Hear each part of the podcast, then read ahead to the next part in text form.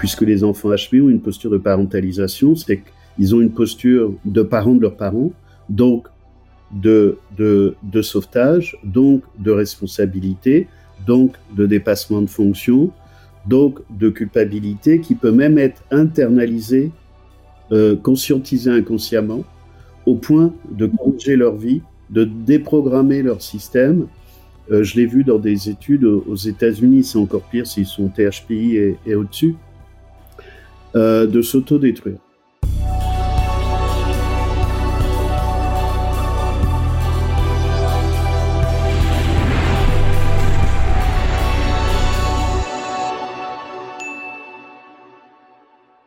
Bonjour à tous, on se retrouve euh, pour euh, un neuvième épisode avec euh, Elsa Guillet. On se connaît depuis plusieurs années avec Elsa et je voulais qu'elle vienne nous parler d'un truc assez invisible. Elle est intervenue au congrès de la douance avec Nathalie Astine l'an dernier, mais qui est mal connu, peu connu, c'est le burn-out parental.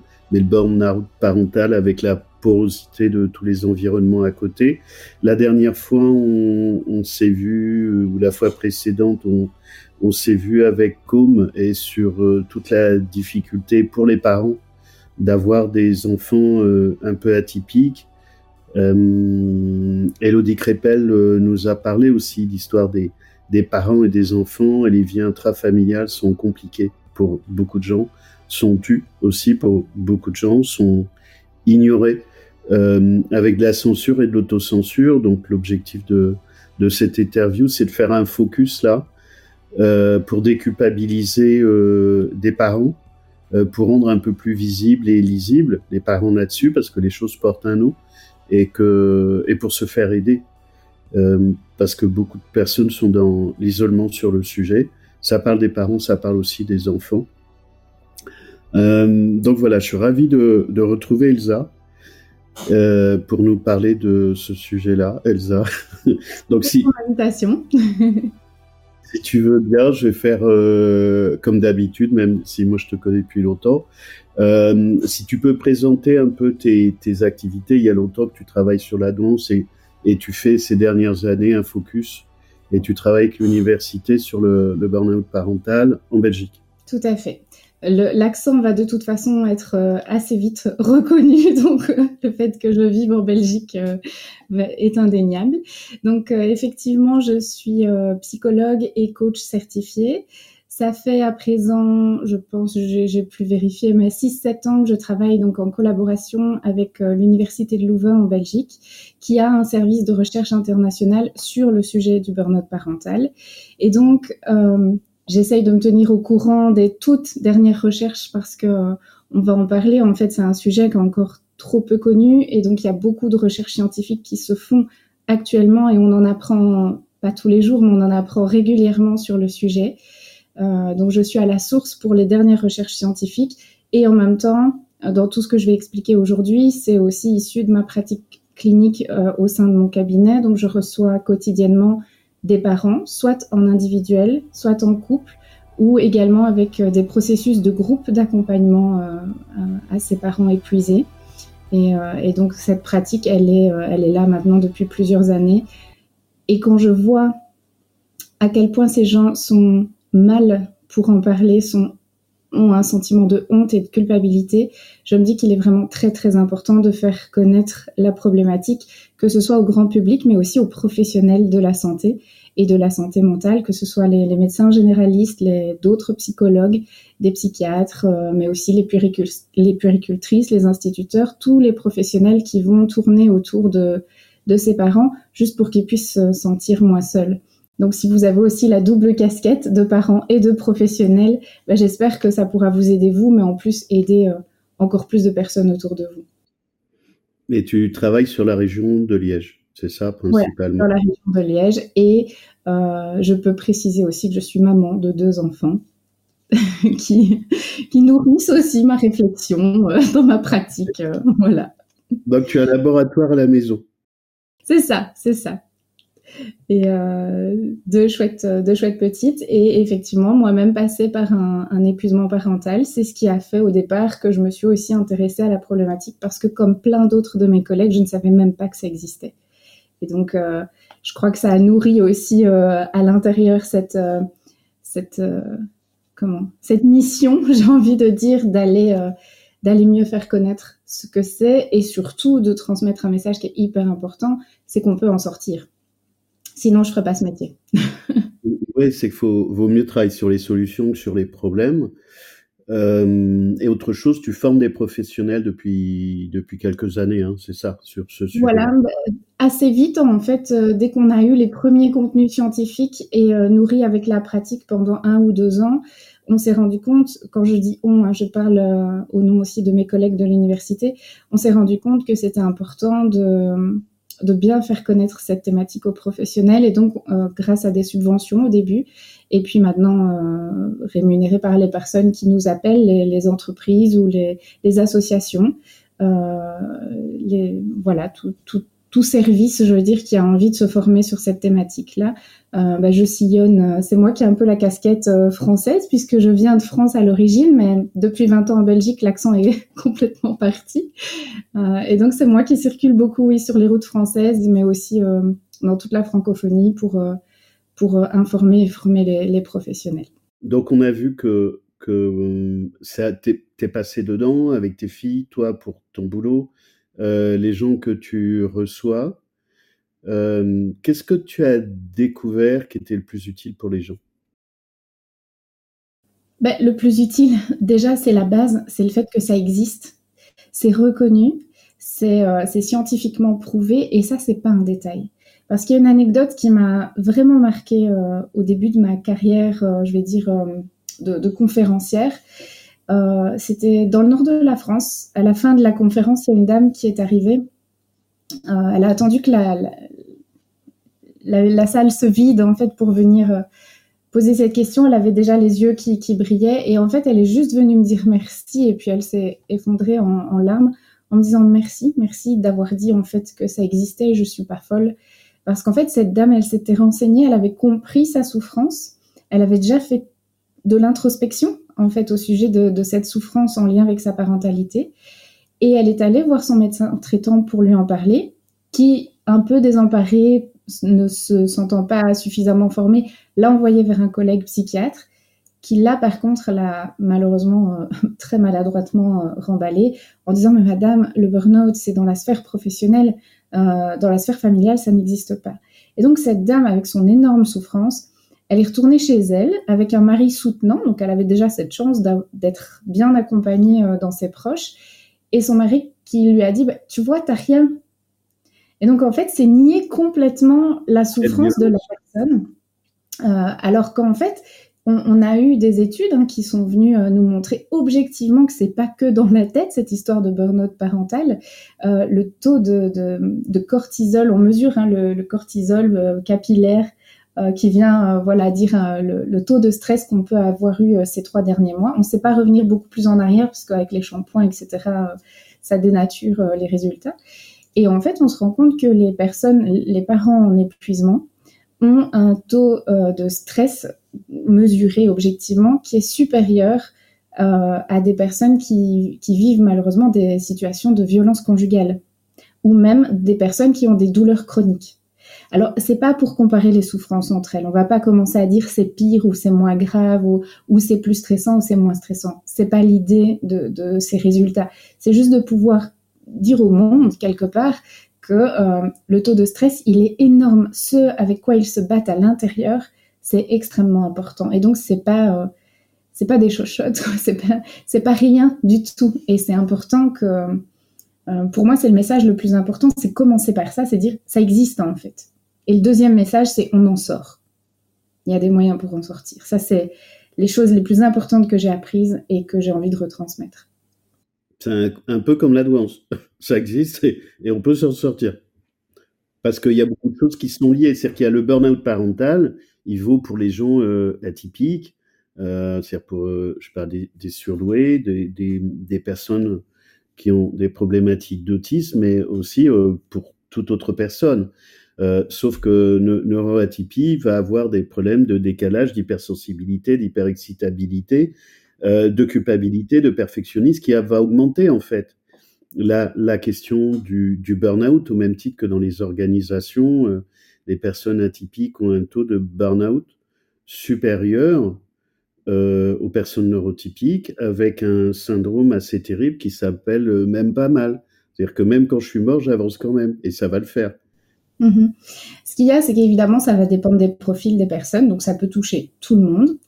Euh, et juste à la différence de, la douance, euh, la douance c'est quelque chose qu'on a déjà en soi en fait, et le burn-out parental, on l'a pas quand on est. Donc euh, on va on, va développer ce syndrome-là comme un processus, comme le burn-out professionnel aussi.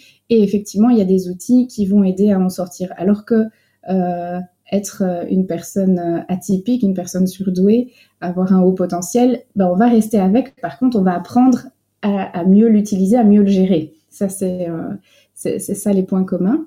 Euh, et pour euh, j'ai oublié la question que tu demandais par rapport à ça. Oui, est-ce qu'il y a plus de oui, est-ce qu'il y a plus de mmh Pardon, la, la, question du burn-out, elle est, elle est amplifiée euh, pour les personnes atypiques. Et quand je parle atypique, je parle HPI et ou TSA, trouble du spectre autistique, et ou euh, TDAH euh, et ou avec des 10. Euh, parce que si ça n'est pas détecté, ça crée des invisibilités et ça rend encore plus euh, compliqué et complexe la question du burn-out et son phénomène de résolution. Et j'ai bien entendu dans ce que tu dis, c'est que la première porte d'entrée, c'est reconnaître comme pour une maladie, entre guillemets, hein, c'est les limites de la métaphore, mais ça porte un nom, c'est normal. Nombreux ont ça. Euh, nombreux ont ça et euh, euh, faut, faut, reconnaître que, que, que ça existe. C'est pas parce que c'est tu que ça n'existe pas et qu'on peut se faire aider. Bien sûr. Et alors, je vais apporter une nuance par rapport euh, entre les recherches scientifiques et ce qu'on constate dans la clinique. Parce que les recherches scientifiques, elles sont encore à leur balbutiement. On va en apprendre toujours et toujours plus. Pour l'instant, on n'a pas vraiment d'études qui explore euh, si le fait d'être une personne à haut potentiel est un facteur de risque supplémentaire au burn-out parental ou pas. Mais clairement, mais déjà ça sera, je l'espère, explorer dans le futur euh, de plus en plus. Mais clairement, on sait que euh, certaines caractéristiques du profil personnel, notamment la gestion émotionnelle, notamment le perfectionnisme, euh, sont eux des facteurs personnels, des facteurs de risque au burn-out parental. Donc, on sait bien que dans notre population HP, il va y avoir pas mal de personnes avec des gestions émotionnelles, s'il y a de l'hypersensibilité, euh, s'il y a aussi une, une hypersensibilité en termes de sensorialité, et donc les stimulations de l'enfant peuvent venir aussi surcharger les sens du parent.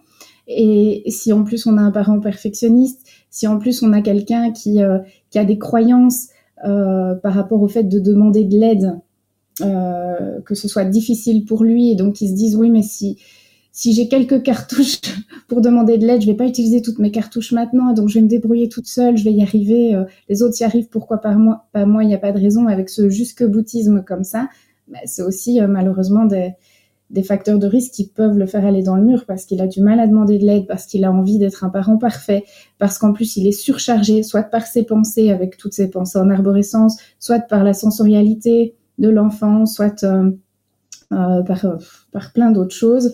Et donc, c'est tout ça, en fait. C'est l'accumulation de toutes ces choses-là qui vont faire que quelqu'un peut, peut plonger dedans, en fait. Qu'est-ce que tu vas dire de particulier à des parents euh, HPI Et puis la question est pourrait, se poser à, à des parents euh, TSA, et l'un n'exclut pas l'autre qui va ajouter du bazar au bazar. Euh, ouais, de particulier, des, des gens, enfin, HPI ou TSA, j'en ai toutes les semaines. Euh, il peut y avoir des formes de, radicalité un peu plus sur le, TSA, il y a moins de souplesse. Et puis en plus, pour l'un comme pour l'autre, selon qu'on est un homme ou une femme, c'est juste pas pareil. Donc je te pose une question à fragmentation. En fait, elle, part. Je suis désolé. Ça part, dans plein d'endroits. Mais de l'expérience que tu en as dans ton cabinet, qu'est-ce que tu leur dirais de particulier, à la fois pour qu'ils gardent espoir, pour qu'ils s'autorisent à pas être parfaits, ce qu'on a du mal à, faire, évidemment, et plus singulièrement pour alors, c'est des choses qui vont prendre du temps, mais c'est effectivement, elle est essentielle, ta question, parce que dès la première consultation, dès la première séance, on va parler de ça et de cette image de la parentalité parfaite. Donc, ce qui va être spécifique aux personnes atypiques, déjà, c'est de voir si elles comprennent déjà elles-mêmes comment elles fonctionnent. Parce que quand elles sont déjà euh, dans le entremêlées dans, dans, leur fonctionnement et dans leur pensée, ça va être compliqué d'aller démêler les fils les uns après les autres et de, de traiter ce burn-out parental. Donc déjà, je trouve que euh, commencer par euh, leur expliquer leur fonctionnement, voir en quoi leur fonctionnement il est spécifique, même par rapport à une autre personne HP. Parce que tous ne fonctionnent pas exactement de la même façon. Et ils ont peut-être un, ami, un cousin qui a HP, et parfois ils se fixent par rapport à son, au fonctionnement de l'autre. Or, comme tu l'as si bien dit aussi dans ta question fragmentée, il y a aussi parfois des troubles associés. Et donc, s'il y a un, trouble de l'attention avec hyper ou sans hyperactivité, s'il y a euh, un trouble du spectre autistique, euh, s'il y a l'Asperger, etc., bah, ça vient encore plus compliquer les choses, ça vient encore plus euh, rajouter des, facteurs et des éléments dans, dans cette balance-là. Donc, en fait, la première chose, c'est de voir la singularité de cette personne, même avec son atypie, j'ai même envie de dire surtout avec son atypie, et d'aller l'aider à comprendre comment elle, elle fonctionne voir aussi comment son enfant fonctionne et essayer d'aller pointer là où sont les problèmes pour cette personne, les stresseurs, c'est comme ça que je vais les appeler, et là où sont les ressources pour cette personne. Parce qu'on est tous différents, on a tous des ressources différentes. Que ce soit des ressources internes, donc euh, euh, par exemple si euh, ma voisine ou, moi-même, j'arrive mieux à gérer le, mon perfectionnisme, j'arrive mieux à lâcher prise, bah, ça va être une vraie ressource pour moi. Si j'ai un, conjoint soutenant ou, une amie soutenante ou une maman soutenante, euh, si je me plais dans mon boulot, c'est tous ces facteurs-là environnementaux aussi, donc à la fois internes et environnementaux autour de la personne, qui vont faire que euh, la situation, elle va être prise en charge d'une manière ou d'une autre. Mais dès la première séance, il est essentiel d'aller les aider à comprendre ça et puis aller explorer ce que c'est pour eux être un bon parent. Parce que souvent, le burn-out parental, on peut dire que c'est un peu la maladie des, gens qui ont voulu trop bien faire, le burn-out en général, mais parental, c'est quand on a voulu être un super parent, on a sorti sa cape de Wonder Woman ou, ou Superman, et à un moment donné, on s'est épuisé en fait en, voulant faire trop, trop bien et tout le temps. Et donc, travailler sur cette question-là, c'est délicat, hein. parce que parfois on demande à quelqu'un s'il est perfectionniste, juste comme ça il va nous dire non, je crois, ça, je crois que ça va encore. et puis quand on explore, on se dit oula, il y a quand même du travail. Et ça reste subjectif parce que ce que moi je considère euh, comme euh, étant important à ne pas lâcher va être différent pour une autre personne et différent encore pour une autre personne. Donc quand on travaille sur le perfectionnisme, on n'essaye pas de dire aux gens arrêtez de l'être. C'est bien beau ces formules-là. Il y a qu'à, il faut que. Lâcher prise. On voit ça dans tous les magazines féminins pendant l'été. Apprendre à lâcher prise. C'est beau. C'est voilà. L'intention, elle est louable, on va dire ça comme ça. Mais moi, ce mot, je le déteste à force de l'entendre parce qu'en fait, ça, ça donne une, une sensation, une impression de facilité à lâcher prise. Il y a qu'à. Euh, une sensation de ça dépend que de votre volonté. Et je pense que c'est quand même beaucoup plus compliqué que ça et ça se travaille et ça s'expérimente. Donc en fait, on fait des petits exercices au fur et à mesure. On aide la personne à sélectionner ce qui est en train de la stresser le plus. Est-ce qu'elle se voit changer quelque chose par rapport à ça? Et quand on dit changer quelque chose, c'est pas lâcher. C'est faire une petite amélioration, arrondir les angles et puis expérimenter, voir si euh, euh, ça a des conséquences négatives ou positives, voir ce qu'on projette par rapport à ce changement-là le tester et voir ce qui est réellement arrivé. Et, en fait, c'est pas à moi, même en tant que professionnel de l'accompagnement, de leur dire euh, vous êtes trop rigide par rapport à l'alimentation, vous vous mettez trop de pression euh, sur les repas que vous faites à vos enfants. J'ai rien à dire. Moi, peut-être que dans cette famille, c'est l'alimentation est un sujet hyper important et et tant mieux pour eux, ils ont sans doute raison. Le problème, c'est quand ils veulent mettre plein d'énergie sur l'alimentation, les soins aux enfants, euh, euh, et dans toutes les sphères de leur vie, alors ils essayent d'être parfaits, et là, à un moment donné, ça, ça coince en fait. Euh, juste sur le lâcher prise, moi j'explique que je supporte pas ce truc-là, ça rajoutait de la culpabilité aux gens. Et ils le font, mais pas en mettant une injonction comme ça destructrice. Une fois, c'était une soirée au congrès de la Donche, il y avait quelqu'un qui avait montré quelque chose que je trouvais intéressant. Lâcher prise, c'est ce qui me va pas, ce qui va pas à beaucoup de gens, c'est croire que c'est ça. Et en gros, pour beaucoup de personnes, c'est une boîte de Pandore et tout va péter. En fait, cette personne avait montré euh, que lâcher prise, c'est ça. Et je trouve cet exemple assez intéressant.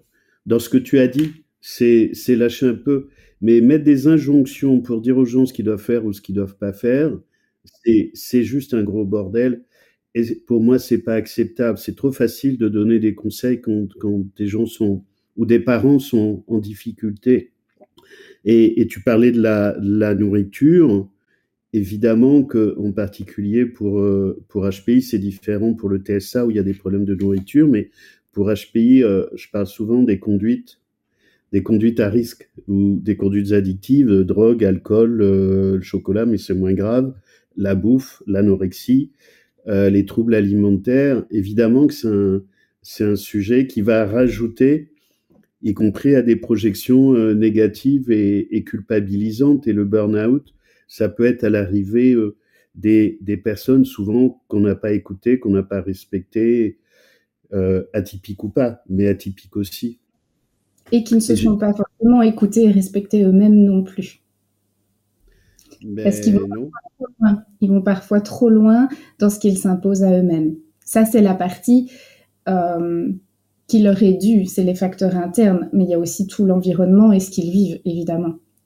Et, et c'est clair que par rapport au lâcher-prise, je prends toujours cette précaution de dire aux personnes que quand on va travailler leur perfectionnisme, en, en aucun cas on va leur retirer. Déjà parce que ça fait de ce qu'ils sont. Si on leur enlève cet élément de leur personnalité, et je pense que beaucoup vont avoir l'impression de, se perdre aussi, et c'est pas le but. On va leur dire qu'on va vraiment euh, on va réduire, on va gommer. Parce que le perfectionnisme, il peut être aussi très utile. Euh, il y, a un bon perfectionnisme. Le problème, c'est que il faut réussir à trouver quand ça va devenir délétère. Et quand ça devient délétère pour soi, c'est cette partie-là qu'il faut gommer. Mais être perfectionniste, ça va permettre de faire les choses jusqu'au bout, de faire les choses bien, d'aller voir les choses dans le détail. Et donc, euh, c'est aussi, c'est tout à leur honneur, en fait.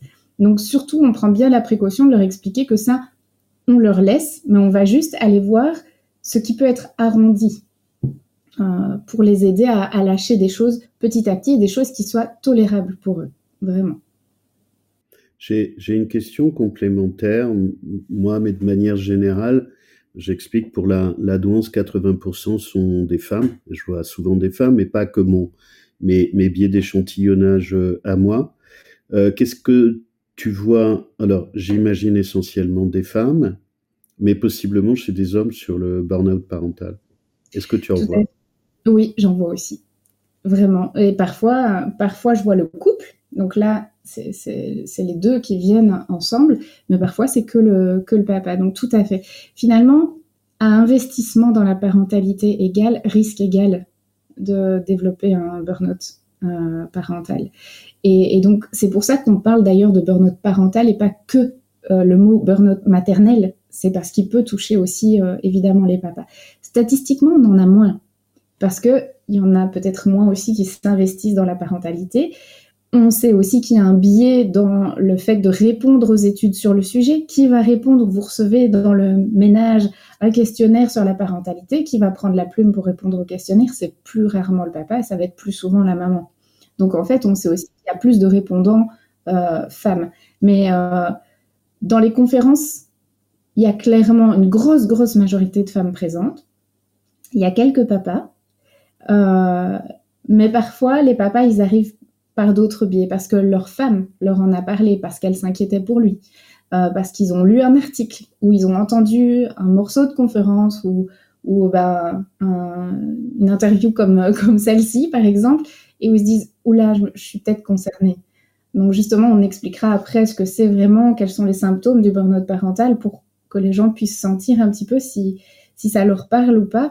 Mais oui, les papas, euh, ils vont arriver, je vais dire, par d'autres billets, mais, euh, mais ils sont là aussi, clairement. Et, et euh, c'est pas une généralité, mais ceux que j'ai vus régulièrement, ils sont tellement déterminés à aller mieux, parce que c'est quelque chose qui vient toucher leur image, je vais dire.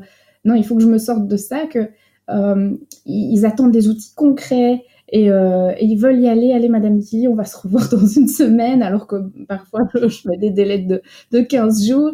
Et euh, allez, on y va, quoi. Je veux vraiment en sortir. Les femmes aussi veulent en sortir, mais il y a une autre prise de conscience, je vais dire, euh, sur le rythme que ça demande. Plus, plus stéréotypie comment les, les, hommes veulent aller plus vite pour se sortir de, de, ce genre de choses. Il faut appel à ma casquette de coach alors. ah bah ouais, il faut que ça aille plus vite faut que ça, bouge. C'est ça. J'ai une autre question à fragmentation, c'est qu'il y a, hum, c'est une question système. C'est ce qu'on peut voir, et ça vaut pour tout le monde. Hein, je ne vais pas le circonscrire aux atypiques, mais euh, c'est exacerbé et c'est un peu mon, mon, un de mes cœurs d'activité. C'est tous les jeux de miroir, c'est-à-dire que les parents, détectés ou pas, ce qui est déjà un, un sujet, qui projettent sur leur enfant l'enfant qu'ils ont été avec ce qu'ils ont eu ou ce qu'ils n'ont pas eu, avec un effet compensatoire.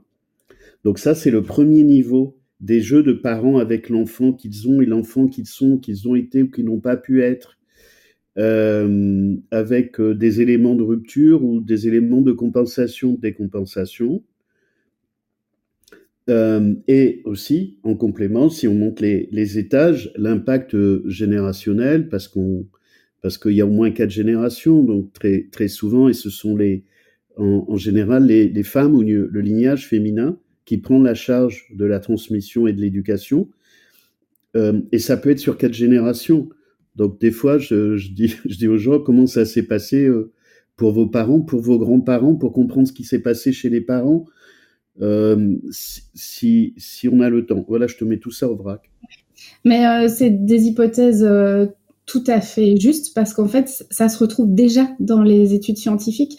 On s'est rendu compte que euh, l'éducation qu'avaient reçue les parents allait pouvoir influencer aussi, euh, euh, effectivement, forcément, la manière dont ils vont être parents à leur tour, mais peut influencer aussi le burn-out parental. Pourquoi?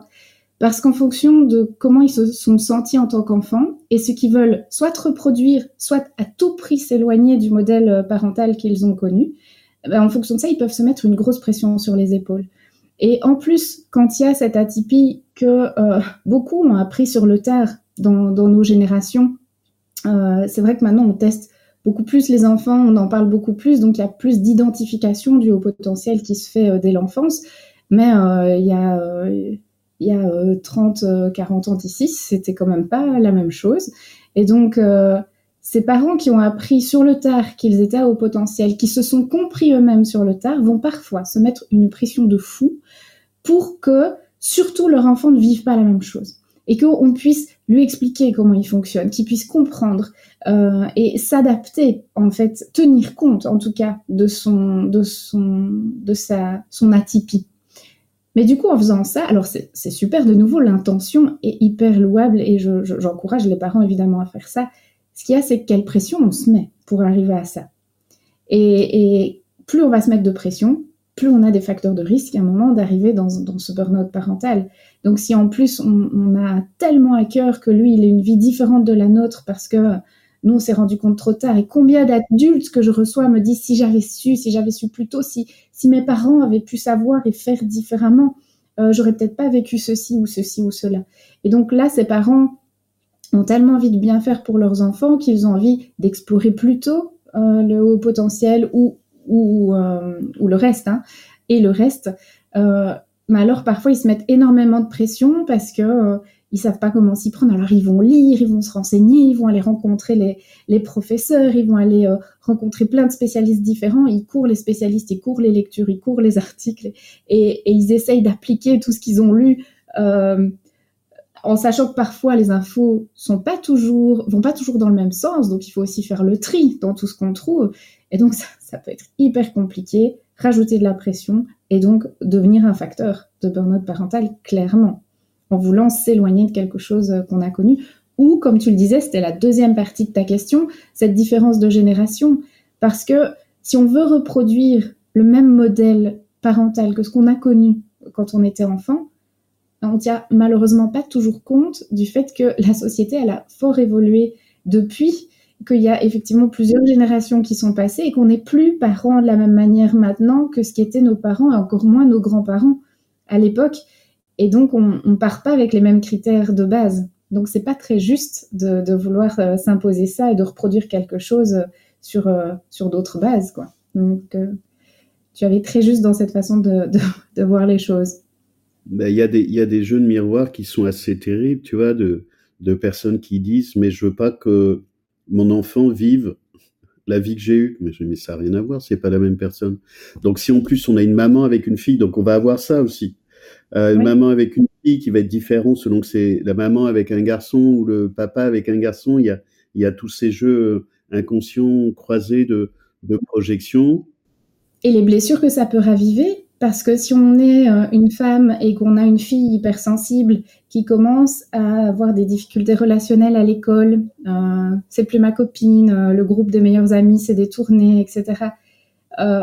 En voulant aider sa fille, en l'écoutant, la maman peut avoir cette grosse projection qui la ramène 20 ou 30 ans en arrière et qui, qui, qui souffre à nouveau, en fait, qui souffre non plus juste pour sa fille, mais qui souffre avec elle qui souffre en, en, en, retour, en feedback en fait euh, par rapport à ce qu'elle-même a vécu. Donc ça peut raviver des traumas en fait, clairement. Ouais.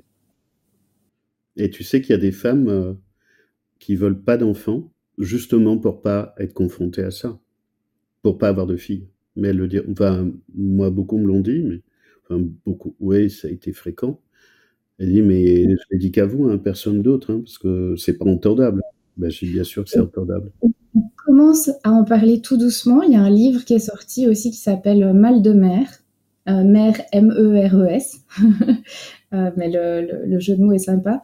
Où justement, ce sont des témoignages de femmes qui, euh, qui ne, souhaitaient pas avoir d'enfants euh, et, et d'autres qui ont eu des enfants et qui ont ce regret de la maternité. Donc le regret de la maternité ou le souhait de ne pas en désirer c'est quelque chose qui commence à arriver, mais c'est pas parce qu'on commence à en parler que c'est pour autant moins jugé au niveau euh, sociétal. C'est compliqué, je pense, pour une femme à l'heure actuelle de d'affirmer et d'assumer qu'elle veut pas d'enfant. On va forcément lui dire mais pourquoi?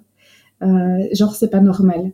Euh, et, et c'est tout à fait ok d'en entendre. Comme moi, j'ai aussi des parents qui ont été tellement blessés par leur burn-out parental avec leur premier enfant, qui me disent mais tout le monde dans ma famille et mon conjoint attend le deuxième. Parce que de nouveau, quand on a un enfant dans nos sociétés, ça va pas tout seul un enfant. Il faut, enfin, je, caricature hein, évidemment, mais je, parle de la croyance de la société. Il faut un deuxième, il va s'ennuyer tout seul. C'est un peu le stéréotype de la famille parfaite. Euh, madame, monsieur, euh, deux enfants et un chien dans une maison avec un jardin, quoi. J'exagère, mais c'est presque ça.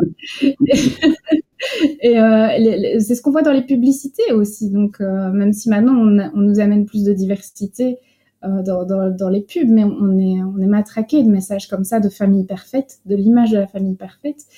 Et, c'est compliqué en fait pour, pour ces femmes qui ont vécu un burn-out parental et, certaines cèdent sous la pression, donc font un deuxième enfant. Et pendant qu'elles sont enceintes, me recontactent en, en angoisse totale. J'en ai une qui m'a contactée euh, récemment. Elle vient d'avoir, ça y est, son, son deuxième vient de naître. Et donc, elle me dit, j'aimerais reprendre les séances parce qu'en fait, il y a plein d'angoisses qui reviennent de se dire, est-ce que euh, mon premier burn-out est bien terminé? Est-ce que j'ai compris suffisamment de choses? Comment ça va avec ce deuxième? Et puis, euh, la, la, souffrance, la puissance de la souffrance d'un burn-out parental, ça s'oublie pas. Et donc, donc, elles veulent faire le mieux possible pour, pour essayer de, bien s'occuper de leur deuxième enfant parce que les conséquences du burn-out parental, ça touche pas que le parent concerné. Évidemment, c'est hyper destructeur pour le parent, donc que ce soit le papa ou la maman, mais c'est aussi très destructeur pour le couple et pour les enfants. Et donc, on sait, alors que ce sont souvent de super parents, j'en parlais tout à l'heure, un peu le stéréotype de, de, de la superwoman ou de Superman, euh, quand ils en arrivent au bout du rouleau, quand ils en arrivent à cet état d'épuisement intense et chronique, le problème, c'est qu'ils peuvent arriver à de la violence et de la négligence euh, euh, envers leurs enfants. Donc, ils ne se reconnaissent même plus. C'est l'inverse de ce qu'ils veulent être, c'est l'inverse de ce qu'ils ont été en tant que parents. Et, euh, et, ça peut être vraiment très grave, que ce soit pour les enfants, ou on a aussi voilà, des parents qui, qui vont jusqu'aux idées suicidaires, ou voire au passage à l'acte. Ça peut, ça peut arriver. Donc, c'est important à prendre en charge. Alors, tu en, tu en parlais. Je t'en prie. je voulais juste ajouter que c'est souvent euh, quand il y a une idée de passage à l'acte, c'est souvent ce qui va déclencher le fait de vouloir se faire aider. Au final, moi, dans toute ma carrière, sur toutes ces années, je n'ai jamais eu, pour l'instant, je touche du bois, à faire, je n'ai jamais eu à faire un signalement euh, par rapport à un enfant que je sentirais en danger. Généralement, les parents, quand ils en peuvent plus, malgré les choses horribles qu'ils peuvent me dire en séance, mais vraiment, j'entends des choses euh, qu'ils pourraient pas dire ailleurs à propos de leurs enfants, les, envies d'abandon, les envies, les envies de meurtre parfois, mais ils ont besoin voilà, de lâcher cette pression-là. Et, euh, et s'ils sont là, c'est que le, l'envie très forte, quand ils ont senti que là, c'était plus juste une pensée, qu'ils ont retenu leurs mains, qu'ils ont vraiment, qu'ils ont retenu leur pulsion de, mettre à distance violemment leur enfant et de lui faire du mal, souvent ils se disent non là, là c'est stop, là je vais faire du mal aux enfants et, euh, donc là j'ai compris qu'il fallait vraiment que je me fasse aider. C'est un peu le, point stop qui vient leur, signal d'alarme qui fait qu'après voilà après ils, vont de mieux en mieux. Heureusement. Mais ils sont courageux parce que déjà le dire c'est beaucoup de courage. Euh, parce qu'on a le droit de le penser, mais on n'a pas le droit de le faire, faut mieux éviter. Mais de le penser, euh, on pourrait dire que ça peut être normal et beaucoup pensent ça. Moi, je dis que j'ai des envies de meurtre, pas sur les enfants, hein, sur des gens, mais mais on le fait pas, c'est pas bien. Euh, en fait c'est une manière de vider le, le trop point et d'aller sur un processus de, de, de résolution. Euh, quand les parents sont à bout, évidemment, évidemment que personne est et pas grand monde est prêt à entendre, sans critiquer. Euh, ben, qui arrive en premier, la critique, le jugement, les projections, les conseils à la con, enfin, tu vois.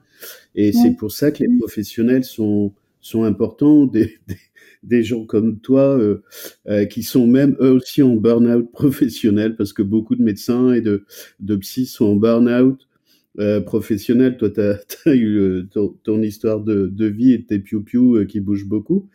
Euh, mais euh, c'est une épreuve et, et c'est mieux d'avoir un professionnel pour, euh, pour se faire aider trouver des solutions. Donc tu, tu parlais tout, tout à l'heure, en fait, de ce que tu ramènes sur ton travail universitaire. Euh, c'est quoi les caractéristiques d'un burn-out parental? Alors, est-ce que je peux juste revenir sur ta dernière phrase avant de répondre à ta question? Garde-la en tête parce qu'à mon avis, moi, je vais l'avoir oublié après. Merci. Hein, on part aussi, nous, des fois, dans, dans tous les sens, hein, dans nos idées.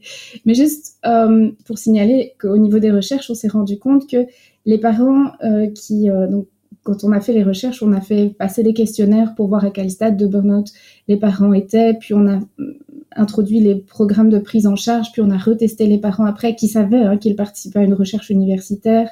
Euh, du coup, ils, euh, ils, pouvaient y accéder gratuitement à l'époque pour, euh, pour tester ces nouveaux outils-là qui fonctionnent super bien. Donc, tant mieux, on a pu aider beaucoup de parents et j'espère qu'on va en aider encore beaucoup.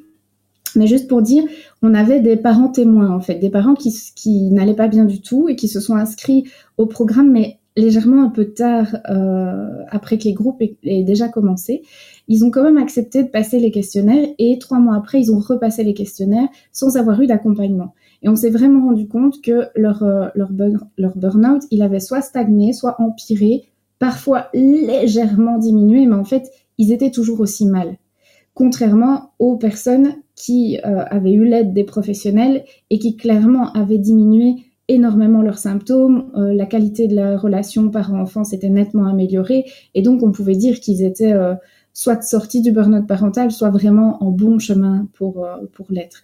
Donc c'était cette, cette précision-là que j'avais envie de dire. Parfois on veut être fort, parfois on se dit qu'on qu'on a lu, qu'on a compris, on a théorisé, et ça c'est le propre des personnes à haut potentiel qui vont, qui vont prendre un bouquin et qui vont, qui vont cerner ce qui est dit dedans, mais quand nos émotions se mélangent Et on pourrait être, même en tant que psy, même le meilleur psy, le meilleur coach du monde, si ça nous arrive à nous-mêmes, c'est beaucoup plus compliqué de, prendre soin de soi. En fait, c'est important d'avoir quelqu'un parfois qui va venir nous renvoyer certaines choses, nous, nous proposer certaines choses et qui va nous sortir de certaines phases de, déni qu'on a aussi.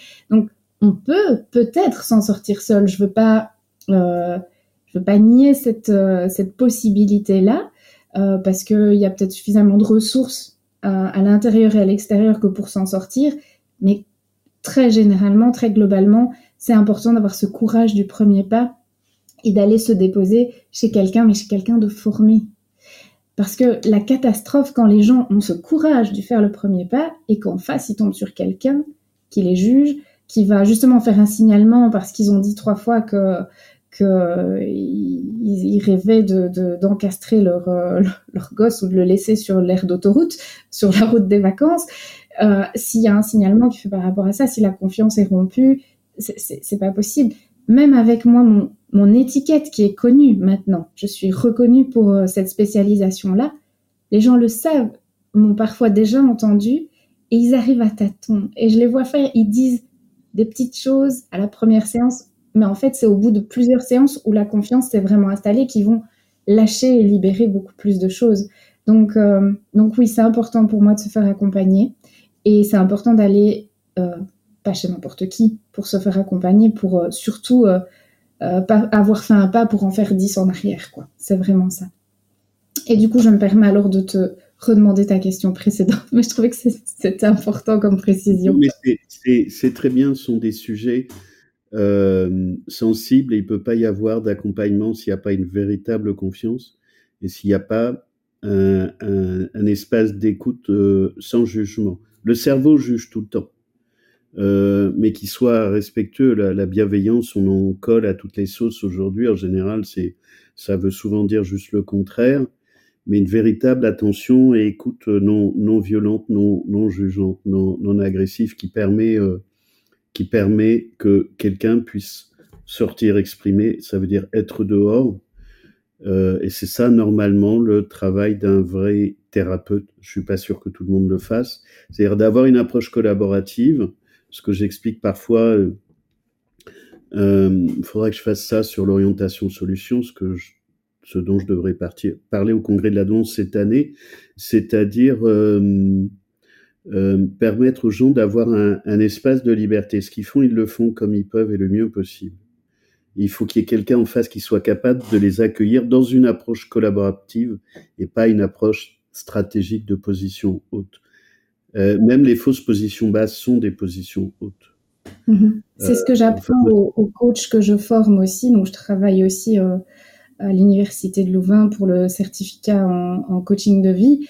Et cette question de la posture, elle est essentielle en fait pour pour essayer de, de dire on oublie nos croyances personnelles. On vient accueillir ce que la personne elle vient nous dire. Donc quand je reçois les patients, j'oublie que je suis maman, j'oublie que je suis une femme, Malheureusement, parfois, j'oublie aussi que j'ai besoin de boire un coup ou d'aller aux toilettes.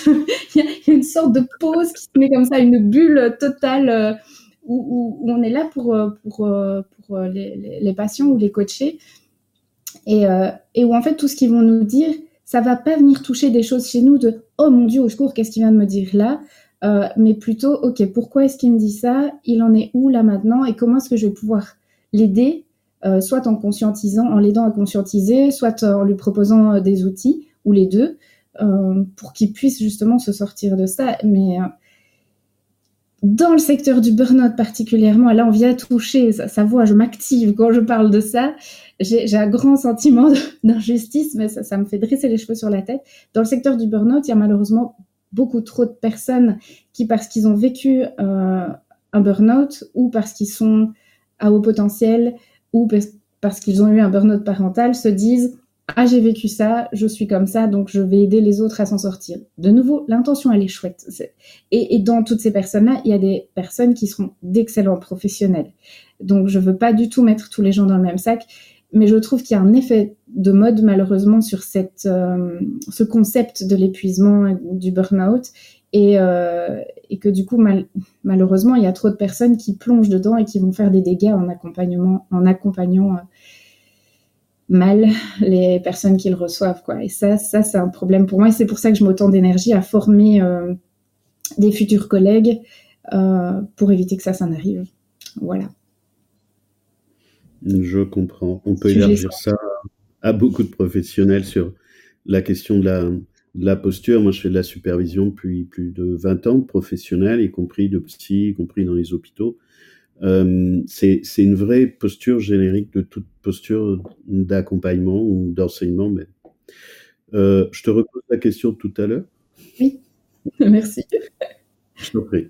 Euh, qu'est-ce que tu ramènes des caractéristiques du burn-out parental au regard de, du, du, du, travail ou de la recherche que vous avez fait à, à l'université? C'est-à-dire que je pense qu'il peut y avoir des formes de à la fois de, déni, de peur, de, programmation inconsciente ou à moitié consciente, euh, qui fait dire aux gens c'est ça, euh, c'est ça les caractéristiques pour passer. C'est un peu comme la, la, la, douance avec toutes les réserves, c'est-à-dire que hum, c'est fait pour trouver des solutions, pas les problèmes, mais il faut quand même avoir un vrai diagnostic qui soit pas discutable, en tout cas des fondamentaux, des indicateurs, des caractéristiques qui disent non là là, tu es sur la ligne rouge. Il faut aller reconsidérer la chose. On a quatre symptômes en fait euh, qui ont été reconnus scientifiquement. Au début, trois, et puis un quatrième est venu se greffer. Donc, euh, la première chose, c'est euh, justement cette fatigue physique et émotionnelle intense. C'est l'épuisement. Ça, c'est le premier symptôme. Donc, ça va se traduire comment? Oui non, c'était ma question. Comment ça se traduit concrètement? Je me mets à la place des gens qui t'écoutent, euh, qui peuvent être comme moi, et qui ont besoin de précision. Je vais donner des exemples. Ça se traduit comment la fatigue physique et, émotionnelle? Euh, Ça va être par euh, tout ce qui touche la, cognition, donc des problèmes de mémoire, des problèmes. Donc c'est vraiment les gens qui vont oublier leur rendez-vous coup sur coup, qui vont. moi, ça m'est arrivé une fois d'arriver devant un rond-point sauf les gros ronds-points où il y a encore les panneaux euh, bleus avec les flèches blanches qui tournent. Je, suis arrivée sur un, petit rond-point où il n'y avait pas le panneau et je me suis dit oh, dans quel sens on tourne? Alors que ça faisait euh, je je sais plus combien d'années j'avais le permis. C'est ce genre de bug en fait. Les bugs cognitifs, c'est le fait de ranger votre boîte de café. un truc qui va pas au frigo, vous le mettez dans le frigo, vous jetez la cuillère du avec voilà, tout ce qui est déconcentration, attention, problème de mémoire, etc. Ça, c'est ce qui concerne la, cognition. Ça va être aussi euh, une moins bonne gestion émotionnelle, devenir plus, plus agressif, pleurer pour rien, ou au contraire avoir une sorte de, d'émoussement affectif comme ça, avoir l'impression de plus rien ressentir. Euh, la grande, grande fatigue, ça va aussi être physiquement avec des problèmes somatiques, des maux de ventre, des maux de dos, des problèmes articulaires, des problèmes de digestion, tous les mots divers et variés qui vont euh, qui vont être euh, assez caractéristiques d'une personne à l'autre en fait. ça, ça dépend vraiment d'une personne, mais souvent le dos, les migraines et les problèmes digestifs, c'est souvent des choses que et les articulations, c'est souvent des choses que je retrouve souvent chez les patients.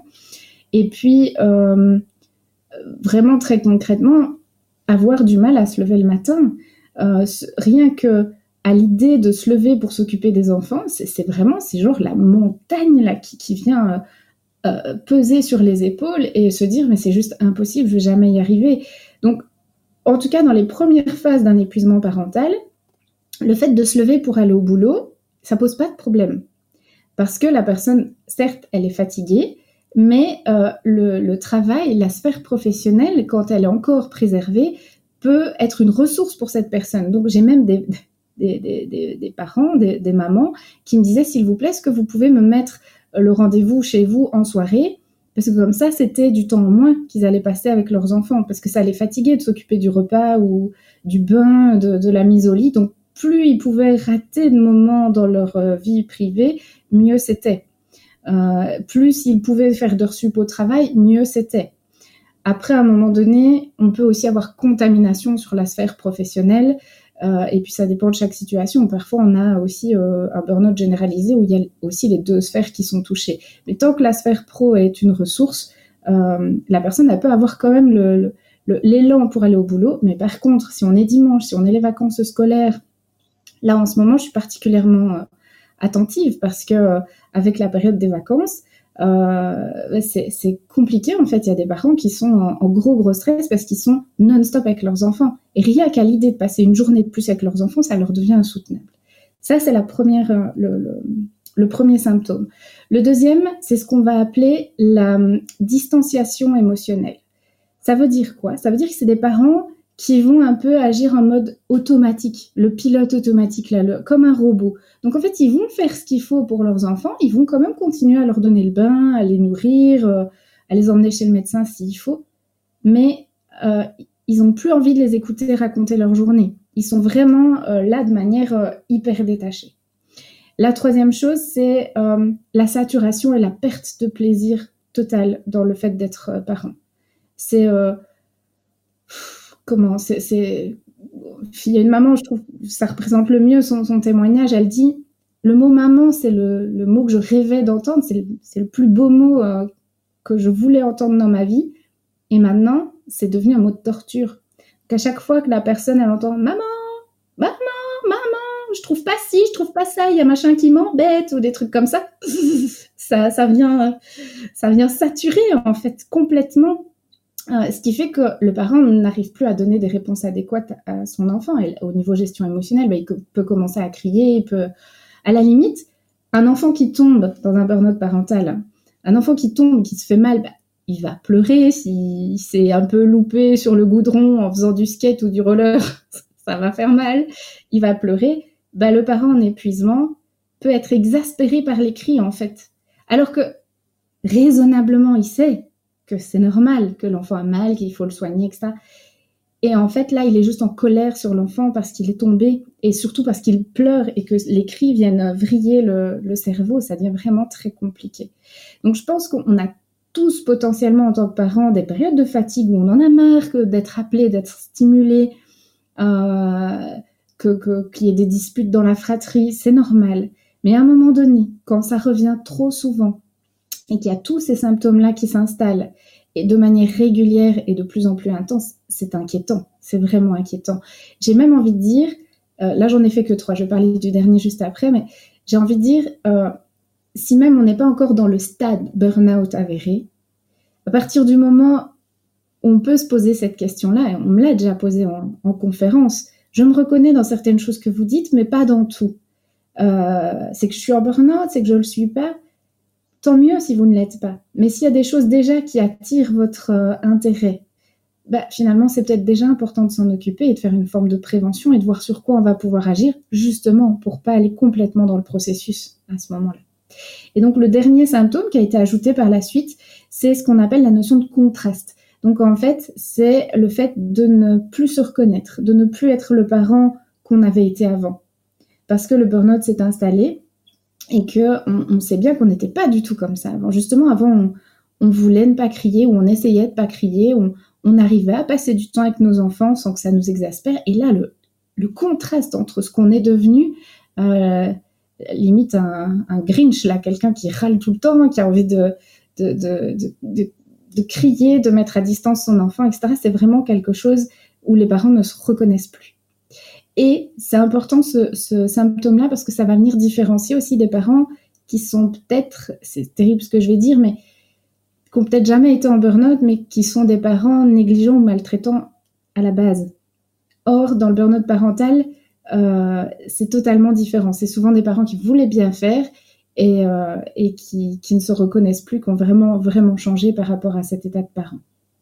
Voilà, je ne sais pas si ça donne euh, comme ça assez de d'exemples, des exemples, il y en a plein. Moi, j'ai une dame, quelque chose de caractéristique qui revient souvent, c'est la notion de fuite. Ils ont envie de fuir leur vie, euh, leur vie familiale. Tout ce qui va pouvoir leur permettre de, je, vais le dire comme ils me le disent, mais de se barrer la maison, qu'on me, fiche la paix. Là, je le dis poliment, euh, qu'on me fiche la paix. Ça, c'est quelque chose qui revient souvent. Si je pouvais aller sur une île déserte et qu'on me fiche la paix, c'est vraiment le, ce besoin d'être au calme et d'être tranquille euh, qui revient régulièrement et des phrases du genre euh, ah bah là euh, quand il était chez ses grands-parents ou à l'anniversaire euh, d'un copain ou quoi, je l'ai pas eu pendant 24 ans, 24 heures, 24 ans, ça fait beaucoup ça pour une pause. quand je l'ai pas eu pendant 24 heures, bah en fait je m'en portais beaucoup mieux et je l'aurais bien laissé là-bas. je l'aurais bien laissé à son activité avec les scouts, avec avec la gym, la danse, le foot ou je ne sais quoi, mais en fait qu'il y reste quoi. Et j'ai une maman qui a tellement dit ça à ses enfants, je vais oh j'en ai marre, hein, je vais vous laisser là et comme ça je serai tranquille. Qu'en fait un jour elle est arrivée en retard à ces deux garçons avaient une activité et elle est arrivée en retard pour aller les chercher. Et en fait, les garçons ont vraiment énormément stressé parce qu'ils ont cru qu'elle les abandonnait cette fois. C'était pas du tout son intention, évidemment, à ce moment-là. Mais tellement dans le processus de son burn-out, elle a pu leur dire des choses difficiles qu'ils ont cru que cette fois leur heure était venue et que l'abandon allait arriver. Donc ça, crée des angoisses en fait euh, aussi chez les enfants. Des angoisses parfois pour leur intégrité physique, euh, mais aussi des, angoisses par rapport à la peur d'abandon et aussi des peurs par rapport à, leur papa ou leur maman concernés, parce qu'ils voient bien qu'il y a quelque chose qui ne va pas. Et ils se culpabilisent parce que souvent, ils, se rendent compte que c'est quelque chose en lien avec eux, en fait. Sauf que, et ça c'est une phrase hyper importante que je vais dire maintenant, le burn-out parental, c'est pas de la faute des enfants. Dans le burn-out parental, ce qui est le problème, c'est le lien à la parentalité qu'on a. C'est notre perception de notre parentalité. Donc oui, on peut avoir des enfants adorables, mais adorable. Et en fait, pour un ensemble d'autres facteurs, plonger dans le processus du burn-out, c'est pas la faute des enfants. Et ça, c'est important de pouvoir leur dire aussi. Maman ou papa, euh, il est très fatigué. Euh, c'est beaucoup de travail pour lui d'être un papa ou d'être euh, d'être une maman. C'est pas de ta faute. La nuance, le résultat, il est presque le même puisque enfin, on sait bien que c'est un burn-out parental mais en fait, c'est important de préciser à l'enfant et, soi-même de se le dire. C'est la manière dont, dont je vis mal ma parentalité et c'est pas mon enfant. En sachant que dans plein de situations, oui, l'enfant, de par ses comportements, de par euh, ses difficultés, les stimulations qu'il vient apporter, etc., peut amener des facteurs de risque. Mais si on n'a que ça comme facteur de risque et que de l'autre côté, on a suffisamment de ressources pour compenser, ça va aller. Donc, deux familles avec des enfants HP, TDA, TSA, etc., les mêmes troubles qui se manifestent de la même façon, bah, les gens peuvent ou pas euh, tomber dans le processus du, du burn-out parental parce qu'en fait, il y a un ensemble d'autres choses qu'il faut regarder.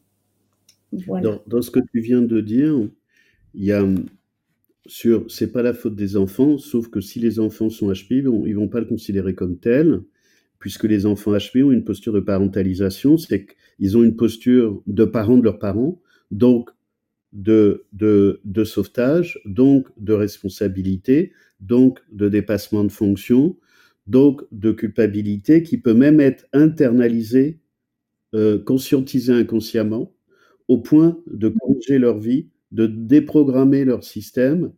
Euh, je l'ai vu dans des études aux États-Unis, c'est encore pire s'ils sont THPI et, et au-dessus, euh, de s'autodétruire.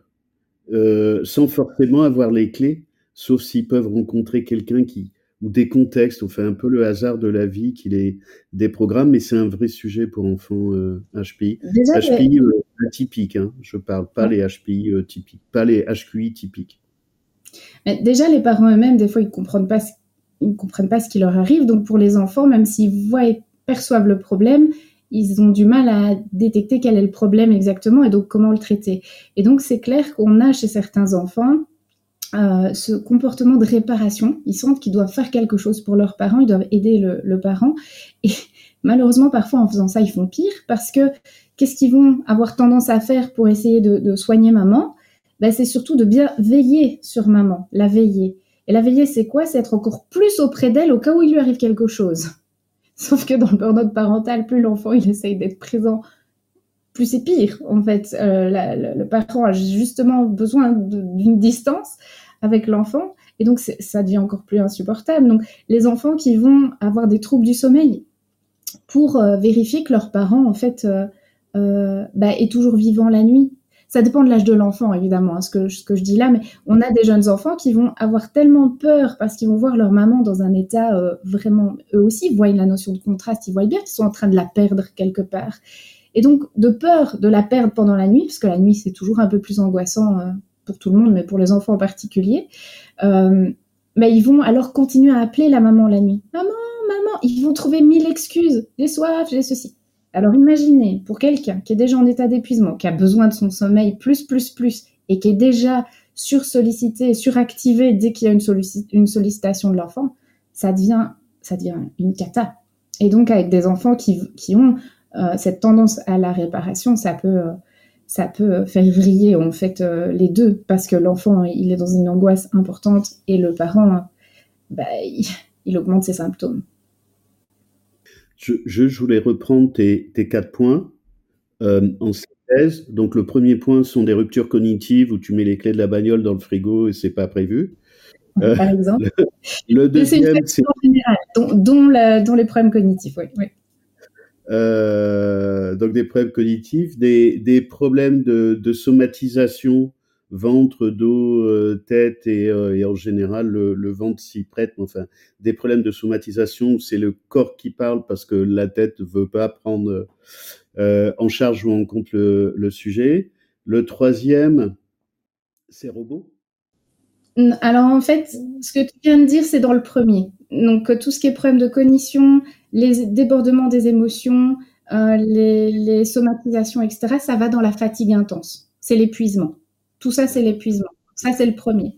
Le deuxième, c'est effectivement le côté euh, pilote automatique, robot, donc distance. On met une distance dans les émotions avec les enfants euh, pour justement éviter de, de les détester, même si voilà. le troisième, c'est la saturation et la perte de plaisir dans le rôle de parent. Et le quatrième, ah c'est la, notion de contraste. Le quatrième. Oui, c'est la notion de contraste. Euh, est-ce qu'il y a, quand, quand, tu parlais du robot, est-ce qu'il y a des formes de dissociation? Euh, oui. oui, oui, on peut clairement voir ça. Il y a, les gens s'échappent en fait. C'est pour ça que la notion de fuite, euh, dont je parlais tout à l'heure, où on dit je voudrais être sur une île déserte, etc. Et tu en parlais aussi tout à l'heure, les comportements addictifs vont aider à cette dissociation, à être ailleurs, tout ce qui peut faire qu'on fuit la réalité euh, du quotidien et donc ces enfants euh, va, va malheureusement euh, sembler être une ressource pour les parents à ce moment-là. Donc ils vont peut-être travailler plus, ils vont peut-être aller plus au sport. Là, on va dire qu'on est dans des stratégies saines, euh, mais il y en a qui vont euh, aller dans les, jeux d'argent, les jeux vidéo, un peu plus stéréotypiquement euh, masculin, mais aussi la dépendance aux somnifères pour les mamans dire bah, de toute façon je suis tellement épuisée, mais j'arrive pas à dormir, je suis trop tendue. Elles prennent des médicaments juste pour bah, pour essayer de s'évader en fait, essayer de, de couper avec cette réalité. Et on retrouve aussi euh, des infidélités dans les comportements, euh, puisque c'est des comportements de fuite aussi. En fait, l'herbe est plus verte forcément ailleurs que euh, cette souffrance qu'on a dans sa vie familiale.